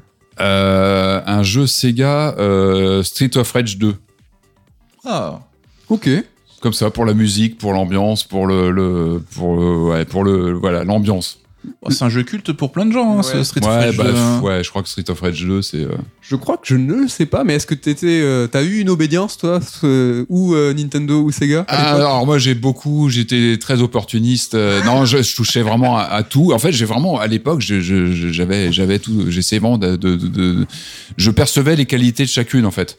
Euh, mais c'est vrai que sur les 16 bits, j'ai dû commencer plutôt Sega, il me semble. Euh, Mega Drive 2, je suis repassé à Mega Drive 1, Mega CD. Euh, mais j'ai trouvé mon compte sur chacune en fait. Je trouve qu'elles avaient chacune leur. Le son était meilleur sur, sur Super NES. Enfin, j'adorais. Ouais, ouais, ouais, je sais. Je faisais des gros yeux, je pensais que Mais non. ah bah tu vois, c'est encore des, ce sont encore des sujets de. Non non mais tu vois, je te parle de Street of Rage 2 parce que parce que j'étais fou de la, de la musique quoi, qui était complètement folle sur sur, sur Mega Drive. Mais euh, non non, je faisais les deux. J'aimais bien Mortal Kombat sur Mega Drive pour le côté euh, abacab avec le code, et, avec le sang et tout ça. D'un jeu à l'autre, j'étais capable. Street Fighter, c'était Super NES quoi. Le, le turbo, c'était sur, sur, sur Super NES. Patrick, si tu étais une manette, mais qui n'est pas celle de la Nintendo 64, évidemment. Euh, une manette, euh, c'est une, euh, c'est une euh, bonne- récente ou, ou- N'importe, comme tu choisis. Attention, Euh, c'est pas celle que tu préfères, c'est celle que tu serais. Tu peux dire, je sais euh, la manette de la Jaguar, tu vois, par exemple. Parce qu'il y a beaucoup de Non, boutons. parce qu'elle est infâme. Je, je- ça- non, je veux pas. dire. Ils, ils étaient partis sur le nombre de boutons quand même. Ah ouais, non, mais non, je, bah non, parce que non, j'ai plus d'acné, ça va, c'est parti. je, je ne suis pas une manette euh, Jaguar. Euh, non, je sais, ce serait peut-être la, la manette PlayStation, euh, la DualShock. Le DualShock? Parce que c'est la manette euh, pour moi ultime. C'est celle que j'oubliais en la prenant en main. Alors c'est pas que je veux m'oublier moi-même, mais non, mais je veux dire, il y a une telle fusion pour moi avec les manettes. Euh, c'est peut-être un petit peu moins le cas dernièrement sur les, mais je trouve que la, la, la DualShock c'était la manette absolue que tu oubliais totalement. Euh, DualShock bien, ouais. 2. Si bien Euh, qu'ils ont plus trop retouché, enfin, ils en ont fait, juste voilà, amélioré la formule. quoi, Et hein. pour moi, c'est la manette euh, ultime que tu qui qui qui, qui fait le job euh, et que tu oublies, que tu regardes jamais en fait tellement elle est dans tes dans tes mains puis le toucher était j'aimais bien les matériaux aussi de la DualShock Mm. 2 du coup qui est resté sur la PlayStation 2 manette ouais sinon la Duke j'aime bien la Duke alors que, que la, la- la- de la Xbox c'est la première manette Xbox. énorme manette qui ressemble à rien non allez je vote DualShock allez DualShock DualShock Patrick, si tu étais un monstre de la Hammer, euh, c'est une très bonne question Alors, on connaît évidemment ta passion pour la Hammer. c'est une bonne euh, question Studio Euh, Ciné. Euh, bah Dracula évidemment parce que parce que Dracula quoi. Ouais, Christopher Lee, des grands jours. Euh, euh, ouais, ouais, ouais. Après, ça dépend comment il finit, parce que selon les films, il a des fins plus ou moins, euh, plus ou moins joyeuses. Mais ouais, la classe de Christopher Lee, quoi. Il est intouchable, le Christopher Lee, euh, Ça me va. bien sûr. Patrick, si tu étais un support physique de jeux vidéo, alors ça peut être cartouche, CD, euh, disquette, il y a- on a eu les petites cartes 60, euh, Nintendo DS. C'est quoi que tu préfères? Enfin, genre l'objet en lui-même, lequel est le plus Bah, une car- cartouche, cartouche, La parce que cartouche. ouais. laquelle? Laquelle cartouche? Parce que c'est vrai que t'avais les cartouches NES qui étaient plus grandes, Ouais, t'avais les c'est- 64 qui étaient un peu biseautés. Euh, pour moi, c'est peut-être la Super Famicom pour le, la super vignette brillante. Euh, Ah, ouais. La Super NES, quoi. Euh, déjà, l'objet est assez, quand tu le prends en main, est assez imposant. Euh, J'aime beaucoup la N64 hein, pour le côté un peu euh, arrondi, mais Super NES, j'adore ce brillant de, de, de la bah, de l'étiquette dessus, Mhm. Euh, puis les, man- les boîtes Super Famicom japonaises, le format qui est ha- hallucinant, les notices qui t'accompagnent. Donc t'es une cartouche, mais t'es bien accompagné. T'es dans ta petite boîte avec ta petite notice pleine de couleurs et magnifique. Euh, ouais, ouais, allez, cartouche super, euh, super NES, ouais. Même si j'aime bien les Mega Drive aussi, mais puis elles vieillissent un peu moins bien les Mega Drive. Elles s'abîment plus euh, parce que tu tiens là, en général la languette, donc moi elle se, elle s'abîme un peu les cartouches Mega Drive. Alors que la Super NES, c'est vrai que c'est, c'est un papier du coup un petit peu euh, verni. soin même, parce que c'est vrai que c'était pas évident, notamment pour les déménagements, ça c'était. Cartouche euh, euh, japonaise ou européenne, pas amé- américaine, hein, Oui. bien sûr, hein, parce que le, le look. euh, Super peu, NES, elle euh, est dégueulasse. quand Elle est, elle est hein. pas belle. Ouais. Et bien écoutez, on va pouvoir parler des jeux hein, quand même. Alors, on a on va commencer évidemment par Super Mario 64 et Zelda. T'as déjà Mm. parlé un peu de Super Mario 64. Mets toi juste ton souvenir de l'époque, euh, ce que tu as vécu un peu par procuration au début peut-être. Alors ouais, bah, euh, tout ce qui était sorti euh, premier hiver, tout ça, je l'ai pas eu. Je l'ai eu par, par la suite. Donc j'ai vu euh, les galères d'approvisionnement, j'ai vu la sortie compliquée d'Ocarina of Time. Ouais. Donc euh, c'est un sentiment que j'ai de galère par procuration. Mais euh, j'ai des souvenirs incroyables des jeux qu'on va citer dans quelques secondes. Mm. Mais euh, pour la blague, à chaque fois tu dis que moi je suis pas Team Nintendo, mais Oui, je, je rigole, je porte évidemment. vraiment tout- voilà, la 64 et la GameCube en l'occurrence, euh, deux consoles que j'ai en très haute estime. Patrick, quand t'as joué à Super Mario 64, tu te dis c'est bon, le jeu vidéo il est changé à jamais là ou ça a été plus. euh, Euh, bah en fait ouais ouais tu, vraiment tu le sens bah, comme je disais tout à l'heure moi je voyais beau- je lisais beaucoup la presse à l'époque il y avait le fantasme un peu de ce jeu qui était annoncé comme révolutionnaire Euh, il y avait les, les previews dans la presse les journalistes qui, re- qui revenaient à moitié assommés de, des, des salons au Japon qui en parlaient qui, vraiment on sentait qu'il y avait quelque chose qui se passait. Euh, puis la prise en main elle est magique quoi. Enfin et moi j'adore l'introduction du jeu où euh, bah, quand on est devant le château en fait. Oui.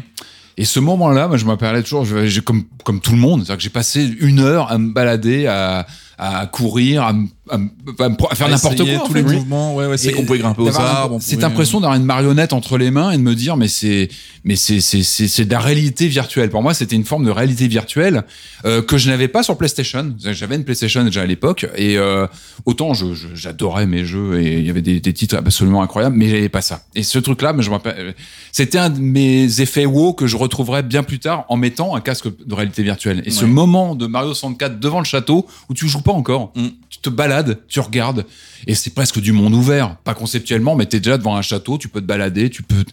T'as rien à faire. Enfin, tu t'es juste là pour être là et tu montres aux arbres. Ce moment-là, oui, il est, il est, pour moi, il était ver- vertigineux, quoi. C'était, c'était, c'était vraiment quelque chose de, de- d'incroyable. Et Zelda, du coup, est-ce que tu as eu le même type de choc? C'est vrai que là, on se rapproche encore un peu du, du monde ouvert comme on l'imagine aujourd'hui, avec cette grande carte au milieu. Bien hein. sûr, pareil, l'attente. Mais toute cette console, et c'est aussi pour ça que j'adore, c'est qu'il y a eu, moi, de mon côté, beaucoup de fantasmes avant même de mettre la main dessus. Ah ouais, avec ces reports, ces, cette presse qui en parlait, les noms qui changent, on se demandait qu'est-ce que ça va être que cette bécane, euh, et, et, l'attente toujours, donc beaucoup la presse, la presse, on, lisait beaucoup, beaucoup la presse à l'époque, il n'y avait pas Internet, ou très peu, non, il y avait quasiment pas Internet, sauf à la fac, mais c'était compliqué. Donc euh, oui, il y a le fantasme par les captures d'écran, les images de Ocarina of Time qui sont, bah, on se dit c'est fou. La première démo hein, sur le Shoshinkai, on voyait une démo de Link euh, en 3D qui se battait, machin. Ça, ça va être Contre un chevalier avec une armure Exactement. chromée, avec des reflets de ouf. Euh, et d'ailleurs une pensée pour la démo du SIGGRAPH pour euh, Final Fantasy VII Mm. normalement qui devait qui devait être sur euh, sur Ultra 64 qui voilà qui ne se fera jamais mais du coup oui, alors, les images le, le, le choc des images dans la presse mais qui ne te prépare pas au moment encore une fois euh, de façon situationnelle quand tu as la manette en main ce vertige de la liberté moi c'était ça la Nintendo 64 c'est ce moment euh, Mario 64 je viens d'en parler et, et Ocarina of Time, c'est pareil. Quand tu te retrouves manette en main, tu te, tu te dis, je suis dans un monde entier qui, qui Ouais. n'attend que moi et je vais être le héros de ce truc. C'est vertigineux, C'est vraiment. marrant, c'est exactement ce que je voulais dire, c'est que ce soit Mario 64 ou Ocarina of Time, moi j'ai le souvenir de cette absence d'objectif. C'est-à-dire que Ouais. que ce soit l'un ou l'autre, c'est la première fois de mémoire où je me sou- où je me retrouve dans des jeux où je suis pas obligé de forcément ou de suivre l'objectif Mm. ou même de le connaître l'objectif, d'être là. Qu'est-ce que je fais que je fais? Et ouais, c'est nouveau pour Nintendo, parce qu'à ma connaissance, ils avaient plutôt une vision assez scolaire, euh, très euh, très codifiée de l'évolution d'un gameplay. On, on laisse le joueur un peu apprendre les codes, mais on y arrive. Là, non, c'est vrai qu'il y a ce côté. euh, et puis l'intro. Moi, moi, Ocarina of Time, comme tu l'as très bien dit, il y a eu des gros problèmes d'approvisionnement. Donc moi, j'allais en magasin voir la démo tournée euh, sur des écrans à tubes, des petits écrans à tubes, et t'avais cette intro magistrale où tu vois Link sur son cheval qui court avec la musique qui c'était ça, ça tournait en boucle et il y a, y a rien que ça rien que ça c'était c'était c'était unique Enfin, tu te disais ce jeu est pas comme les autres et Et toi, tu te souviens de quoi, Nico, euh, de la 64 euh, En tout cas sur euh, Mario et Zelda, parce que c'est deux jeux qui comptent beaucoup. Ouais, ben moi c'est comme tu dis Patrick, ça a été les jeux et la console en général que j'ai le plus attendu et je pense que cette attente a nourri la passion que j'ai pour la machine aujourd'hui. Et Zelda, on en parlait euh, il y a quelques jours parce qu'on a fêté l'anniversaire euh, en. France, il est arrivé début décembre. Je me rappelle encore là le jour où je suis à la caisse du Leclerc avec mon père où j'avais acheté deux exemplaires parce qu'un pote aussi le voulait, c'était compliqué de mettre la main dessus. 2000 euros- 2000 francs non non quand même pas t'as l'impression d'avoir gagné au loto quoi. Ah oui, c'est ça. euh, C'est des, des heures et des heures de jeu. Ah, enfin, mais on était presque dans le phénomène de choper une PS5, plus aujourd'hui, mais il y a, il y, a, il y a deux ans. Ouais, Vraiment, ouais, tu attrapais un Ocarina of Time, t'étais là. En plus, la boîte est super classe, un peu tout dorée. ouais. très euh, très euh, simple en fait avec juste le logo les petites dorures les fausses dorures c'est juste imprimé mais l'objet est beau et euh, c'était des beaux objets. Il y avait une sorte de, revanche. Genre oui le CD-ROM c'est cool c'est branché machin mais tu arrivais avec ta cartouche avec ce rien que le, le poids du truc euh, et t'étais t'étais content quoi clairement Ouais.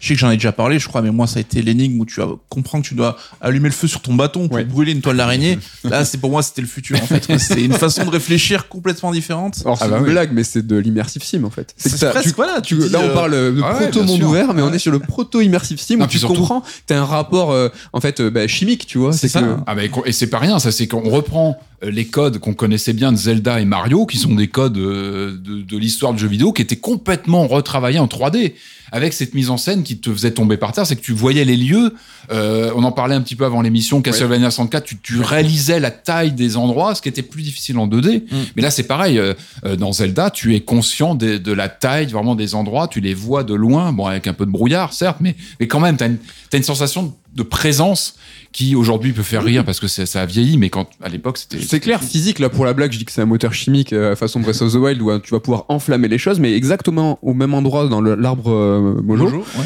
il y a un rapport physique, c'est que moi je me rappelle très bien que j'avais pas compris qu'il fallait sauter, et donc du coup avec le poids du saut, tu veux briser la, Mmh. la toile d'araignée. ouais, donc il ouais. y a vraiment là euh, moteur physique, moteur chimique, incroyable. La les folie. musiques et les musiques, c'est vrai qu'il n'y a pas de CD, mais les musiques sont Ouais, extraordinaires. l'ambiance et tout. euh, Bon. Euh, comment aussi parler de la Nintendo 64 sans mentionner Rare, évidemment, donc le studio anglais. Mm. Est-ce qu'on a déjà vu un studio être aussi fort sur toute une génération de consoles, encore aujourd'hui? Et porter une console. Là, parce qu'on a, enfin, on a quand même Banjo-Kazooie, donc sa suite, Killer Instinct, Blast Corp, Conquer, GoldenEye, on en parlera tout à l'heure. Mm. Enfin, ça a été une, c'était dingue. Ouais, si tu pas. Jet Force Gemini, je sors. de- ah, Jet de- Force Gemini, c'est un peu euh, notre chouchou, euh, quelque part. que j'avais eu trouvé dans un bac à soldes, moi, ouais. peut-être un an après la sortie. j'ai- j'ai- Ah mais aujourd'hui vraiment- encore, moi j'en ai un souvenir de Jet Force Gemini. Après, je vous laisse parler bizarre, de hein, votre, mais de votre très jeu. bizarre. Donc t'as une petite escouade, voilà, de, petits hommes euh, Petit Space bonhomme. Marine de l'espace. Ouais, là. ouais, ouais. Et qu'ils ont même, il y a même un chien. C'est vrai, il y a même un chien. et on est sur un, shooter euh, un complètement. peu un sort de TPS avant l'heure. Un hein. Mais c'est un TPS. Un TPS Ouais, complètement incroyable. Mais euh, aujourd'hui, moi, je rêverais, alors pas non pas d'un remaster parce que je pense vraiment qu'il a vieilli, mais euh, ouais, un remake quoi, quelque chose qui va qui ferait renaître ça. Je pense que c'est impossible. Je sais pas si la licence ou en tout cas ce il arrive jeu. pas sur le Switch Online, il me semblait avoir vu passer ça, non? Si, si, si, mais c'est la version d'époque. C'est la version c'est d'époque. voilà, qu'il peut En piquer tout un cas, peu. euh, C'est vrai que c'était un jeu étrange et même qui dénotait un peu dans la dans la de Rare quoi qui était mais Rare, c'était euh, l'époque où en fait ils savaient tout faire. ils essayaient un peu à tous Tout. les gens Et hein. en fait, ils réussissaient tout. La baston donc le FPS ils ont fait un sort de Mario Kart aussi avec Mickey qui était, euh, Ouais, c'est qui vrai. était un peu moins connu quoi mais ouais c'est quand même fou d'avoir un éditeur qui était aussi fort sur une machine quoi Ouais, et qui a clair. pu ben comme tu l'as dit soutenir la machine à bout de bras avec les jeux Nintendo mais qui prenait peut-être plus de temps à se faire Et c'est pour ça, ouais, pardon. Non, non, mais j'allais dire, tu vois, il- pas il tenait tête, mais euh, il y avait Mario 64 qui était une référence. Tu as dit Patrick tout à l'heure que c'était compliqué pour les autres de faire face à ça. Ouais, Eux, ouais. ils arrivaient avec Banjo. Ah bah puis oui, et là, euh, ben voilà, eux, ils arrivent, ont- ouais. ils a- et après Mario euh, Donkey Kong 64, ils ont réussi à faire des genres et des jeux équivalents du maître. Et euh, enfin, c'était pas rien quand même. Et donc, euh, ils ont été malins hein, chez Rare, c'est-à-dire qu'eux ils étaient euh, donc euh, ils publiaient sur NES des jeux bah, comme beaucoup, comme les Codemasters et autres éditeurs anglais, avec des petits succès. hein. J'avais vu euh, RC Pro Am, euh, Wizard and Wires, et en fait leur intelligence, c'est qu'au moment où eux perçoivent que l'industrie est en train de, de changer en, en termes de technologique, ils ont pris leur argent, ils ont investi dans de la Silicon Graphics, en fait, dans la station de travail pour faire de la 3D. Et c'est là où ils, ils signent Donkey Kong Country pour euh, Super NES. Et c'est là où ils se rapprochent vraiment de Nintendo parce que parce qu'il y a une concordance de justement de vision. euh, alors peut-être moins Miyamoto, je crois qu'il a jamais été fan de Donkey Kong Ouais, mais Country. tu sentais qu'il y avait une Mais- sorte de rivalité euh, Ouais, entre bah, les deux. ça. quand même. Mais Ouais. n'empêche que ouais, t'as l'Occident qui, qui, qui vient un peu expliquer à des Japonais que bah qui, qui savent aussi faire des jeux, mais Ils ont mais n'empêche que ouais. et voilà, ils ont, ils ont investi au bon moment et ils se sont fait très vite une réputation de, de, de puis avec des talents, enfin des gens, euh, des- voilà, des gens qui étaient très, très doués. Donc, euh, un mot peut-être sur Conquer Bad Fur Day qui est quand même euh, oh ouais, le qui était complètement subversif euh, sur une machine qui était entre guillemets destinée euh, aux, plus, aux plus jeunes. Euh, un jeu extrêmement beau en fait Ouais. euh, avec une pluralité de gameplay où en fait à chaque fois que tu allais faire une quête ou quête annexe ben en fait on allait te proposer un gameplay différent du shooter de la plateforme Mm. Nico nous on a pété des câbles Ouais, mais c'est vrai que ça devait être euh, l'énième euh, jeu de plateforme à mascotte de Rare, hein, qui en avait déjà fait un paquet. Et puis, on pense que c'est peut-être aussi lié avec la relation avec Nintendo qui s'est un peu refroidie. Et ils ont dit, bon, ben, écoutez, on va faire péter tout, on va faire Ouais. un jeu irrévérencieux avec une écureuil alcoolique et faire un truc euh, qui part dans tous les sens. Je me suis toujours demandé comment ils avaient eu la provo le- de c'est Nintendo. Enfin, incroyable C'est, c'est... Et d'ailleurs, les premières images du jeu sont très sages. Hein. Euh, Mm. Conquer, les, les premiers prototypes qu'on voit tourner dans la presse, c'est un jeu de plateforme lambda. c'est, un hein. c'est un pauvre jeu de plateforme 3D, comme il y en avait, euh, comme tu dis, 200 sur N64. Et le truc, tu te dis, mais comment ils ont eu le- la validation? Alors, il sort, franchement, il sort au moment, je crois, où la GameCube arrive. Il arrive en 2001. Ouais, un de fin de vie. euh. Je crois que Nintendo a dit, bon, allez, allez-y. Et, euh, il- votre Il truc. était édité par THQ parce que Oui, Nintendo n'a pas assumé le truc jusqu'au bout. Donc, euh, Ah oui, non, mais c'est un- ce jeu, il est complètement fou, ouais, complètement. Ouais. Conquer Bass Day, euh, ouais, ouais.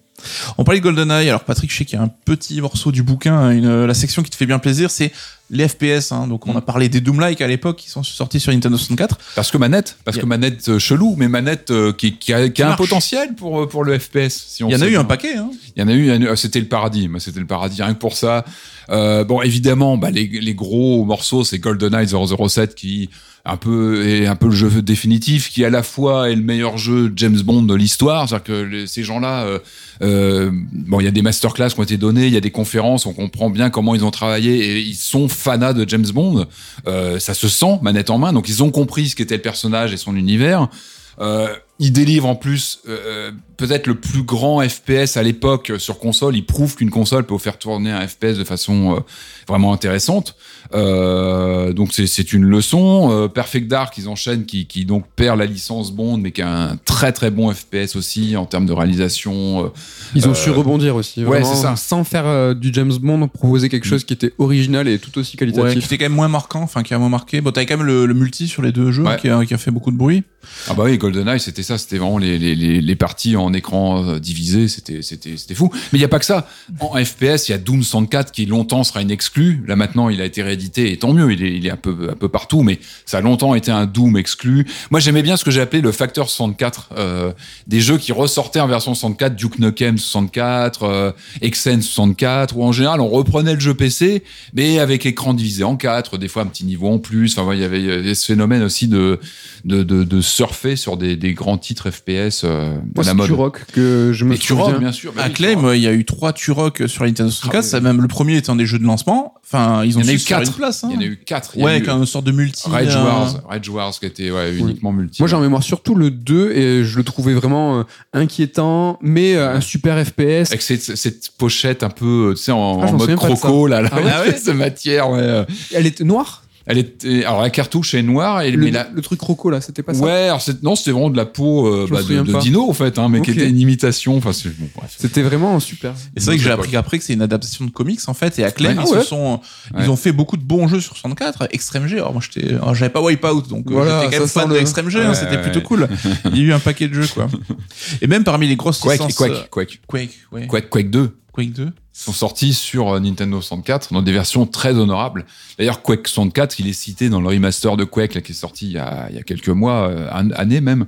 Euh, il y a un mode Quake 64 dedans qui reprend la on va dire la, la, voilà, la, la livrée chromatique très particulière de la version N64 avec des couleurs ba- un peu baveuses, un peu ultra, euh, ultra accentuées. Mais du coup, il y a un mode Quake 64 dans le remaster de Quake. Euh, C'est vrai qu'aujourd'hui, euh, du FPS sur console, c'est naturel, hein, mais à l'époque, c'était vraiment l'apanage du PC, donc ils se jouaient à la souris.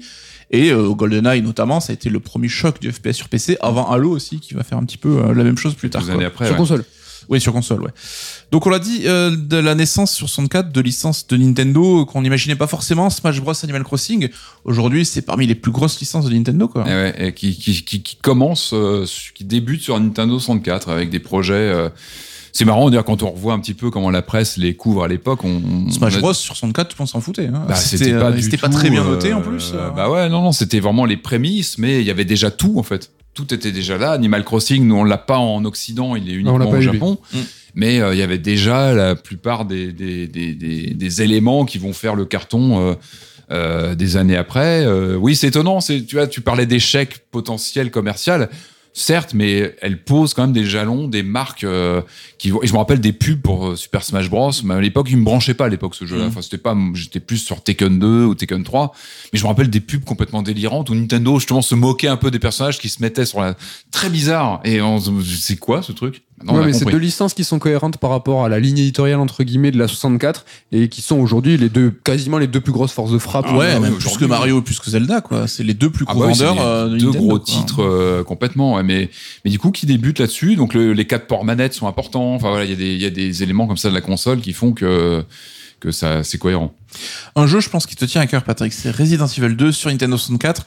Un jeu Mhm. qu'on pensait jamais pouvoir voir sur la console, quoi.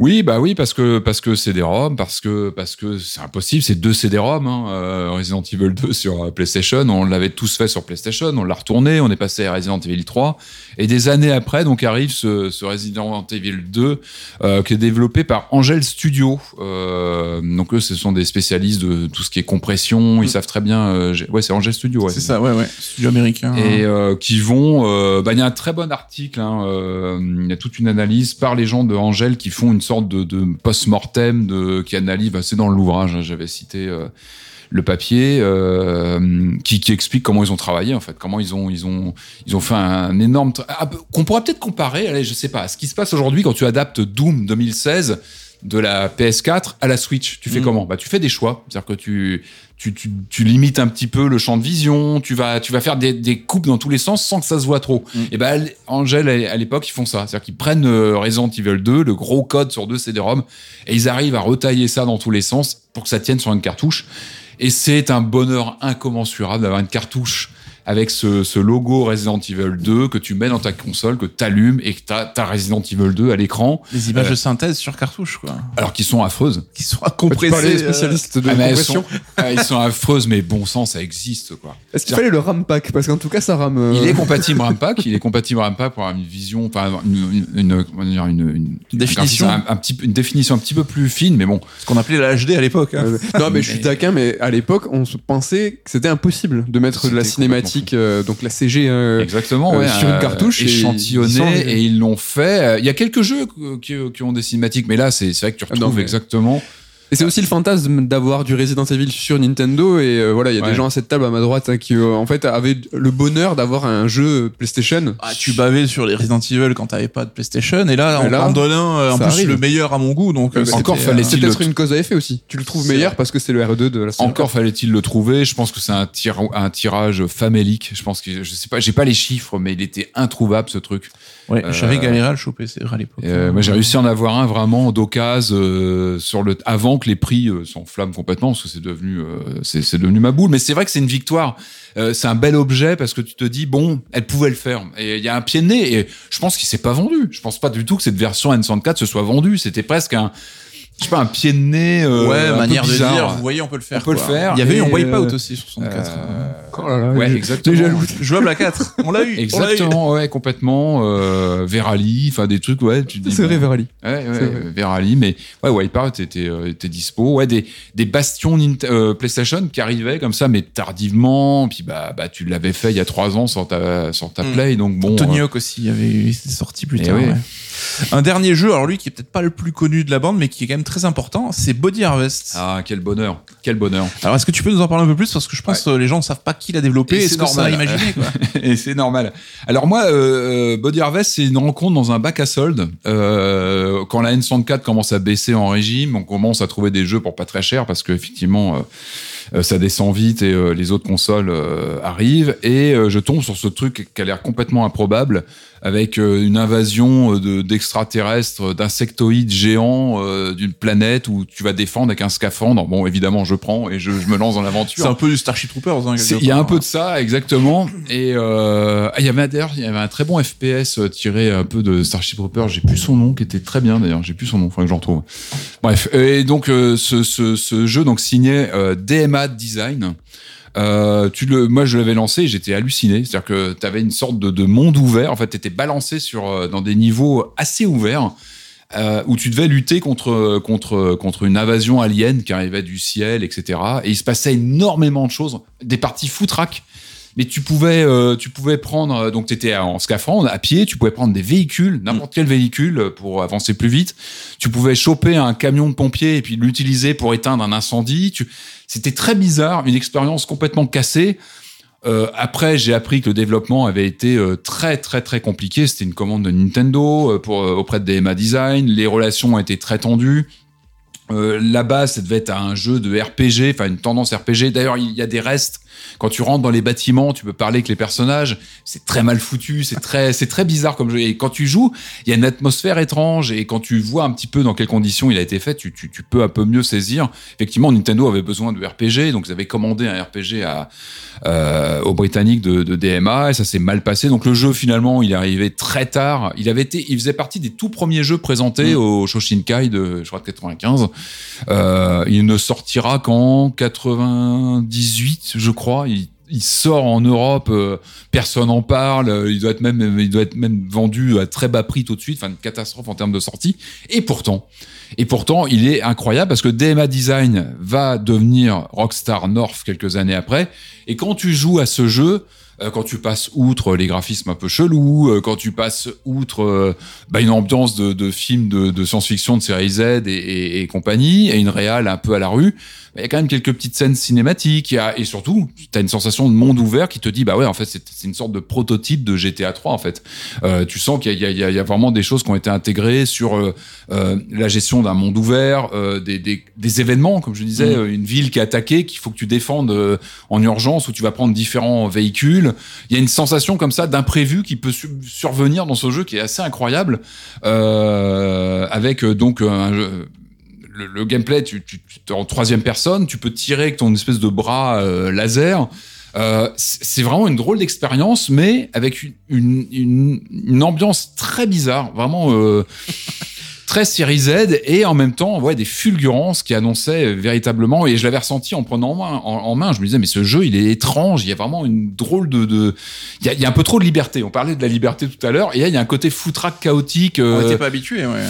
et en fait, il annonçait bah, très clairement, euh, voilà, euh, les modèles GTA 3, euh, le côté chaotique des parties de GTA 3, avec des événements qui peuvent arriver. Et euh, vraiment, ouais, Body Harvest, il est pas assez connu malheureusement. Et en fait, effectivement, il est sorti dans, très tard, euh, pas du tout soutenu euh, commercialement. La presse l'a descendu en flammes parce que c'est vrai que c'était une expérience un peu bizarre et mal finie. Le jeu est, est un peu chelou, euh, il est mal, mal écrit, euh, mais mais ouais, ça reste vraiment un titre annonciateur et je trouve important.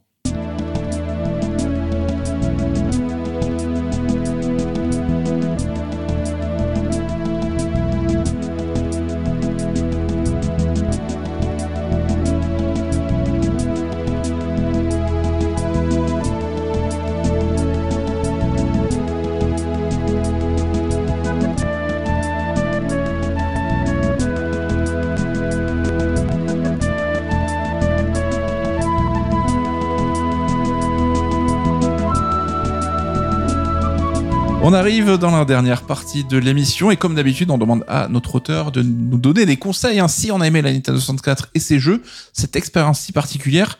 Est-ce qu'il y a des alternatives, des choses pour aller un peu plus loin? Patrick, est-ce que tu, peux, tu as des idées là-dessus? Est-ce que tu peux nous donner des pistes? Bah, J'en parle un petit peu dans, dans l'ouvrage. Il y a toute une communauté aujourd'hui qui soutient la Nintendo 64. Il y a des puristes dont je suis pas loin de faire partie. Ça me démange. Qui rhabillent la Nintendo 64 en Ultra 64. on peut faire euh, imprimer euh, le petit logo, le changer euh, sur la console. Ça, c'est pointu. non, mais vraiment, il y a une fascination sur les prototypes Ultra 64. Je sais qu'il y a des vidéos de, de, de, de Tecos qui ont récupéré des prototypes avec le logo, etc. Enfin, bref, on peut creuser ce, ce, ce pan-là. Non, je sais qu'il y, a toute une communauté qui, modifie la console pour, pour lui coller une sortie HDMI pour la rendre beaucoup plus facile à utiliser aujourd'hui sur un écran moderne. Mm. Euh, même si évidemment ces graphismes restent quand même euh, ceux d'une console de 3D euh, qui est un petit peu quand même un petit peu compliqué avec beaucoup de flou et, et compagnie. Non, bah sinon en termes de disponibilité, il y a évidemment bah, le, le, tout le service Switch Online avec des titres N64 qui tombent régulièrement, qui permettent de, de, de, se replonger un petit peu dans, dans ces titres-là. Il y a la compile Mario All Star, je sais plus si elle est encore dispo. Parce devait plus... Je crois qu'ils avaient arrêté la commercialisation et que ça commence à se chiffrer un petit peu. Ah mince, ça commence. Ok. Ouais. Donc bon, si vous la trouvez, c'est vrai qu'il y, y, y, y a, trois y a trois jeux Super Mario, dont Mario Super Mario 64. Et moi, j'ai replongé dedans quand j'avais acheté la compile. Enfin, l'ai refait quoi. Tellement je bon bref, c'est beaucoup de nostalgie aussi. Hein, ouais. C'est c'est vraiment imprimé pour ça. Euh, Limited Run, effectivement, hein, je, qui, qui, qui retire même des, des, des cartouches euh, Nintendo 64. Euh, qui fait aussi du travail de, de, de ressortie euh, bah, sur Switch de Turok, si je dis pas de bêtises. Ouais, dans des versions collector avec des boîtes, voilà, des, avec, des, goodies. Euh, c'est leur, leur job, Limited Run, ils, ils, savent bien faire ça. Euh, et oui, la console analogue qui, qui, qui a annoncé bon, bon, à prendre avec des pincettes sur les sur les dates de sortie. Oui, donc Analog, c'est un fabricant en fait qui qui fabrique des consoles avec du matériel moderne en fait, mais qui émule le hardware des consoles de l'époque en fait. Ouais. C'est-à-dire que là tu peux tu peux acheter une Game Boy, l'équivalent d'une Game Boy, tu peux mettre tes cartouches de l'époque dans cette bien, machine. Vrai bien. Et donc ils ont annoncé pour 2024 euh, l'équivalent de la Nintendo 64 à leur catalogue quoi. Ouais, ça, ça, ça peut être très bien, faut avoir les prix parce que c'est en général pas donné. C'est vrai. En même temps, moi j'ai envie de dire si vous voulez euh, vraiment revivre l'expérience Nintendo 64, rien ne vaut une console, ça, elle se trouve encore la N64 en cherchant un petit peu pour pas trop trop cher c'est peut-être un petit écran à tube, c'est peut-être plus compliqué. Vrai. Trouver une télé euh, cathodique. Avoir l'expérience originale, c'est pas mal. Non, sinon il y a aussi le GoldenEye qui est ressorti sur euh, remaster, qui est sorti maintenant un peu vrai. partout, si je dis pas de bêtises. Ouais, hein, il est ouais. sur, enfin, sur Xbox, il est sur, euh, Sur sur, Switch. Switch. Euh, le Perfect Dark est dispo depuis longtemps sur euh, Xbox. Euh, sur T'as la Xbox compile en- Rare aussi, ouais. Compile Rare, euh, effectivement, avec des titres euh, N64. Elle est même dispo sur Xbox. Ouais. Ouais, ouais, donc on, on peut retrouver, euh, mais mais c'est vrai que voilà, tu, si tu veux faire un body harvest, euh, bon bah aujourd'hui, bon il y a l'émulation, mais ça ça a pas le charme d'une cartouche que tu mets dans clac dans ta dans ta console, donc euh, Mais la console, elle est tellement marquée dans une époque qu'on l'a pas dit, c'est que Nintendo va sûrement pas sortir de Nintendo 64 mini. ouais, Parce pas- que, est-ce que finalement, je pense pas que ce soit un rapport au succès, parce que ce qu'ils ont fait avec la NES et la Ah Super bah oui. NES Mini a Ah cartonné. bah oui, ils ont vendu tout ce qu'ils avaient fait, donc. euh, mais de- c'est vraiment, est-ce que ces jeux pris tels quels, est-ce qu'aujourd'hui ils sont agréables, jouables, est-ce que ça a une valeur, est-ce que Bah, c'est compliqué? Moi, je pense qu'ils auraient pu. ma- Malheureusement, moi, je pense plutôt qu'ils préfèrent privilégier le Switch Online. Je pense que c'est malheureusement pour ça, c'est qu'ils préfèrent vendre de l'abonnement euh, d'accès au. T'as raison, mais si Malheureusement, s'il y avait hein. vraiment une manne à se faire euh, en doublant, tu vois, euh, c'est pas parce qu'ils ont pas, ils, ils ont sorti la NES Mini et la Super NES Mini qu'ils ont pas alimenté leur catalogue. Non, mais ils ont quand même très vite basculé, tu vois. Je pense que c'était peut-être pas autant la priorité il y a Ouais. 5 ans, tu vois, le, le, le Switch Online. Malheureusement, moi, j'aurais, j'aurais adoré avoir une N64 mini un peu sympa. L'objet, j'adore les objets mini en plus quand c'est bien fait. Et eux ont très bien fait le boulot sur ouais. les. Il y avait des, il y avait des, du Star Fox 2 inédit. Hein. On aurait pu avoir des choses de, de fous. C'est dommage, mais malheureusement, je pense qu'ils ont pas envie de parasiter leur, leur vente d'abonnement. Euh, Ils auraient pu hein, faire un petit filtre euh, HD. Et puis les gens auraient, auraient su ce que c'était quand tu mets un Mario Oui, 64. puis les gens euh, ils jouent même pas, ils achètent ces consoles pour la collecte quoi. Oui, aussi, bah, il faut, faut le dire, clairement, on les a tous sur un petit présentoir et on est content de les avoir, on les sort pas tous les jours. Mais malheureusement, je pense que ouais, leur priorité, elle est plus sur le service euh, en ligne. euh, Ouais. Et c'est bien dommage. Alors Patrick, euh, les auditeurs connaissent tous ta passion pour les nanars et apparemment tu as quand même des jeux à conseiller peut-être sur Nintendo 64 À conseiller, un peu des, nanars. Non, non, parce que c'est la console de, de, de, de- de- de- des contrastes. C'est-à-dire qu'on a les chefs-d'œuvre absolus. Hein. J'avais noté euh, tout à l'heure. Donc on a évidemment les Mario, Zelda, Conquer Bad for Day. Alors là, tout va bien. Ce sont vraiment des titres qu'il faut faire si on peut absolument. Euh, moi, dans les jeux que je recommande, que, que j'aime beaucoup, euh, j'ai aussi euh, Sin and Punishment, qui est, que moi j'ai en version japonaise, qui, qui doit pas être facile à trouver, mais Il peut-être- était sur le Switch Online. il est peut-être sur le Switch, Ouais. Switch Online. Donc, bah, merci le Switch Online. Ça vaut le coup de l'essayer. Resident Evil 2, évidemment, parce que c'est un, un monument, on l'a dit. Moi, j'ai une affection aussi pour les portages de l'impossible. Euh, moi, je pense au Indiana Jones et la machine infernale Mm. que, que j'ai en version américaine, qui était absolument introuvable parce qu'il avait été vendu en direct par Lucas pendant un petit moment ou euh, en location chez euh, Blockbuster, un truc, enfin introuvable le truc. Et il est admirable parce que, bah, évidemment, il est dix fois moins beau que sur PC, mais il tourne. Et tu, tu joues à indie 3D euh, sur ta Nintendo 64, il y, a un- il y a un truc assez, assez euh, fascinant. Bah, LucasArts sur 64, ils ont été assez présents. Ouais, ouais, hein. Ouais. ont Ah, bah, ils soutenu, étaient, en fait, ils faisaient partie des, bah, de la Dream Team aussi. Dream. Team, et, mais une vraie Dream Team. Et, euh, et eux, ils étaient vraiment en amont. Il y a même des témoignages de, en fait, de, de, de, de gens de chez Lucas qui disaient que, bah, ils avaient la confiance de Nintendo au point où ils ont eu très tôt en amont le prototype de la manette. Ils Mm. le- l'expliqueront. On avait une manette qu'on devait absolument pas montrer qui cachaient comme ils pouvaient parce qu'ils avaient quand même ce prototype. Et effectivement, ils sont importants. Shadows of the Empire, ils ont des titres très très massifs. Et euh, bah justement, tiens, on arrive. Voilà, mon, mon titre suivant, c'est Star Wars Racers, Quel qui est, jeu. Qui est fabuleux, euh, enfin qui, incroyable. qui, qui, qui- enfin, qui a été réédité aussi il y a pas longtemps, qui est ressorti dans, dans plein de versions, mais Et qui était au-delà, au-delà d'avoir la- l'ambiance du film et cette euh, section du film, c'est aussi, euh, c'était un jeu super à jouer, quoi. C'était, le il était avec les manettes, euh, avec tout ça. Enfin, il était, il était vraiment incroyable, ultra rapide. Qui est ressorti aussi, lui, en version Ouais. euh, un peu remaster, hein, que vous Ouais, mais il était trop lisse. Pour le coup, vraiment, euh, sur 64, je vais pas dire qu'il est meilleur, mais Ah bah si, si, t'avais, si. euh, bah oui, en le flou était salvateur. Il y avait un côté euh, bah, cinétique, C'est vrai, mais ça masquait aussi le fait qu'il y avait une, ils, ils avaient dupliqué les, les textures sur le côté, Ouais. Oui, et en fait vrai. le flou et la- hein. le, le brouillard faisait qu'on on le voyait était- pas. Il est plus beau. Et là, sur le côté, euh, Ah le, ouais. remake, le remake entre remaster HD, on voit clairement que les textures, paf, bam, paf, bam, bam, paf. bam. Ah ouais, non, je suis d'accord, il est, c'est- il est plus beau sur, sur N64. Euh, Gauntlet Legends, moi je suis un, je suis un, amoureux de Gauntlet depuis toujours, des, des Gauntlet. Et Gauntlet Legends, pareil, c'était un truc un peu impossible, mais on a, une version Nintendo 64 euh, qui, qui existe. Et puis, bah, bah, évidemment, Body Harvest, hein, que, que j'ai cité. Vous avez compris que c'est un de mes titres euh, favoris. Et il y a des nanars aussi. Et les nanars, alors je vais en citer très rapidement, euh, les Blues Brothers 2000, qui est quand même assez incroyable, que c'est un jeu Titus que je mets vraiment pas loin de Superman Titus. 64 parce que vraiment ils ont eu, euh, ils ont fait le grand chelem à l'époque. Paperboy, on l'a, on, l'a cité. Alors, euh, frais, vos, faux, vrai nanar, moi j'aime bien Duke euh, Nukem Zero Hour, qui était un titre exclusif à la Nintendo 64 qui était dans, dans, la, dans la lignée des Time to Kill. C'est-à-dire que c'est- c'est- c'est- ce sont les, les, les Duke Nukem en 3D à la Mm. Tomb Raider. euh, TPS, voilà, quoi, en en TPS. FPS. Et celui-là, il était exclu euh, Nintendo 64 et j'adorais parce qu'il était, il était, il était complètement maboule ce jeu. Il y avait un niveau caché dans le Titanic. Il y avait un niveau à Londres contre Jack, contre Jack l'Éventreur, très chelou. Euh, voilà, une étrangeté. Mortal Kombat Sub-Zero, mythologie évidemment, parce que lui, il est incroyable. Ils avaient Euh, fait un jeu d'action avec des persos de Mortal Kombat, ouais. Un jeu d'aventure, quoi. Ouais, injouable, essayer, complètement injouable. Et puis euh, il y avait des séquences vidéo sur PlayStation et sur euh, N64, c'est juste des images fixes, c'était très frustrant. Euh, Airform Gym 3D, qui est d'une tristesse Ah oui. absolue. La fin de la Tristesse. série. Alors, on a parlé de la magie des portages 3D de Mario et Zelda, mais il y a eu aussi beaucoup de, de daubes, de, de jeux même parfois cultes qui arrivaient en, en miettes en 3D. Et Earthworm Jim, il est d'une tristesse euh, assez redoutable. Euh, des diptyques euh, assez euh, improbables, hein. je pense à Xena, la guerrière et Hercule, euh, des adaptations des séries télé qui existent, que j'ai en cartouche, messieurs. Euh, Scooby-Doo, euh, oui, parce qu'il y a toujours des jeux Scooby-Doo euh, dans, le, dans le radar, et qui est adapté dans une sorte de, de, de, de Resident Evil-like pour enfants, avec une vue à la Resident Evil très bizarre, Oh. mais plutôt pas mal, avec 4-5 histoires dedans, enfin, j'aime bien. Et enfin, Castlevania 64, on en parlait un Ah. petit peu avec Mehdi avant l'enregistrement. Ah, c'est- Alors que moi, j'aime beaucoup, euh, malgré, il est, il est truffé de défauts, il est mal foutu, mais j'ai... Je pense moi, qu'il est injouable aujourd'hui, mais. Il Ouais. l'était déjà à l'époque. Il est déjà à l'époque, mais on s'en rendait pas compte. Ouais, mais, Mais- on l'aime tous ici. Et ouais, on l'aime bien, enfin, la, la bande originale... euh, L'ambiance. Et T'as l'am- une- ouais, l'ampleur des lieux, bah, c'est ce que je retiens, c'est de voir les lieux en, en vue subjective. On a mis une touche pour passer en vue, su- en vue subjective et d'y être. En fait. Encore une fois, c'est cet effet réalité euh, virtuelle, qui n'en est pas une, mais qui, Mhm. cette sensation de réalité et d'être dans les lieux via la Mhm. N64. Et, euh, et Shadowman aussi. Allez, Shadowman. Shadowman, ouais, Shadowman qui a adapté été, d'un qui a été réédité aussi, aussi, hein. mais Shadowman parce que euh, parce que doublage français sur une cartouche. Et ça, c'était voilà, c'était cool. Puis bah, le jeu était, était, était sympa. Sympa kitsch, mais sympa. Je pensais que t'allais parler de la baston aussi. On a eu du War Gods, du Biofreaks, Maze the Dark Age. Enfin, ah, je pense qu'on les connaît tous, mais c'était pas. Oui, on les c'était- dur.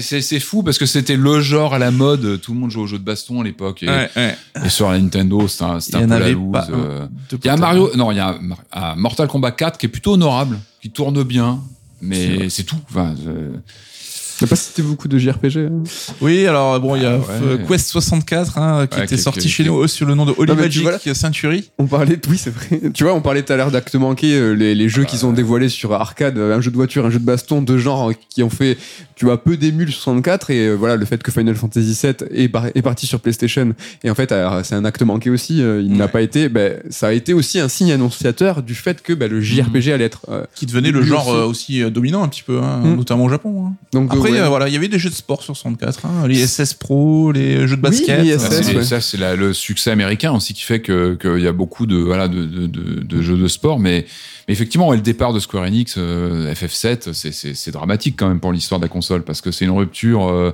avec un, par- un vieux partenaire euh, de Nintendo qui a façonné quand même le succès beaucoup de la, de la Super Famicom au Japon.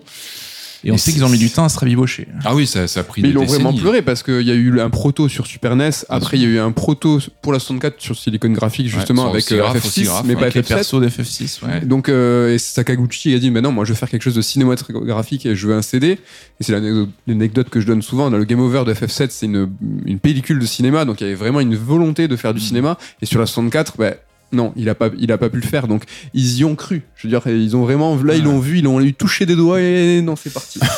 Triste vie, mais bon. Ah bah non, ils auraient eu un FF7. euh, Je pense que l'histoire aurait Ça été peut différente. réécrire l'histoire. Ça aurait pu vraiment euh, faire basculer. euh, Parce qu'on sait que dans le succès de la PlayStation, ce jeu-là, il est clé au Japon. Enfin, il fait vraiment, il marque un tournant. Mm. Puis, enfin, c'est un, succès. C'est un, c'est un what if. C'est un what if. Bah écoute, merci Patrick pour toutes ces recommandations. Ah, merci. Euh, on arrive à la fin de l'émission. Med, est-ce que tu peux nous faire un point sur l'actu de Sœur à venir Nous sommes en janvier, un mois très euh, rétro, et donc voilà, on a reçu euh, Patrick pour son histoire, l'histoire de la 64, qui a fait suite euh, au livre de Thomas sur l'histoire de la Wii. Et euh, ce mois-ci, nous publions un livre sur l'histoire de la Dreamcast par Oscar Lemaire. Donc voilà, cette collection sur l'histoire des machines bah, se poursuit. Euh, Ouais. avec une machine Sega cette fois, deux Nintendo, un Sega, donc ça fait ça fait plaisir.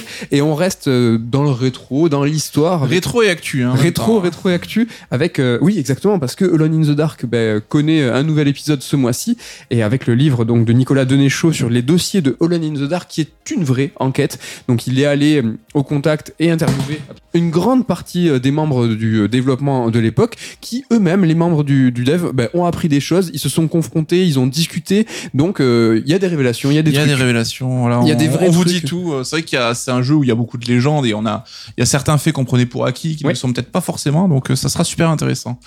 Merci beaucoup Med pour ta présence dans ce podcast. merci à toi Merci beaucoup Patrick. Bah, merci à vous. Et pour finir, bah, tu vas comme d'hab hein, nous donner une petite musique, nous dire quelle est cette musique et pourquoi tu l'as choisie? Alors moi j'ai choisi euh, Dire Dire Docs euh, de donc c'est de Koji Kondo évidemment euh, tiré de Super Mario 64 c'est c'est un de ces titres que je, je peux mettre euh, en boucle pendant des heures. Il y a des versions qui existent en ligne qu'on peut trouver. Et c'est une musique planante euh, qui m'accompagne parfois dans mes dans mes dans mes travaux d'écriture. Donc voilà vous avez mes mes coulisses de, de travail. En tout cas c'est voilà une musique planante que j'aime beaucoup que je mets pas loin du niveau de, de la musique de, de euh, aquatique de, de Donkey Kong Country qui est quand même un, des- un des monuments euh, du genre. et là on vous en met 10 heures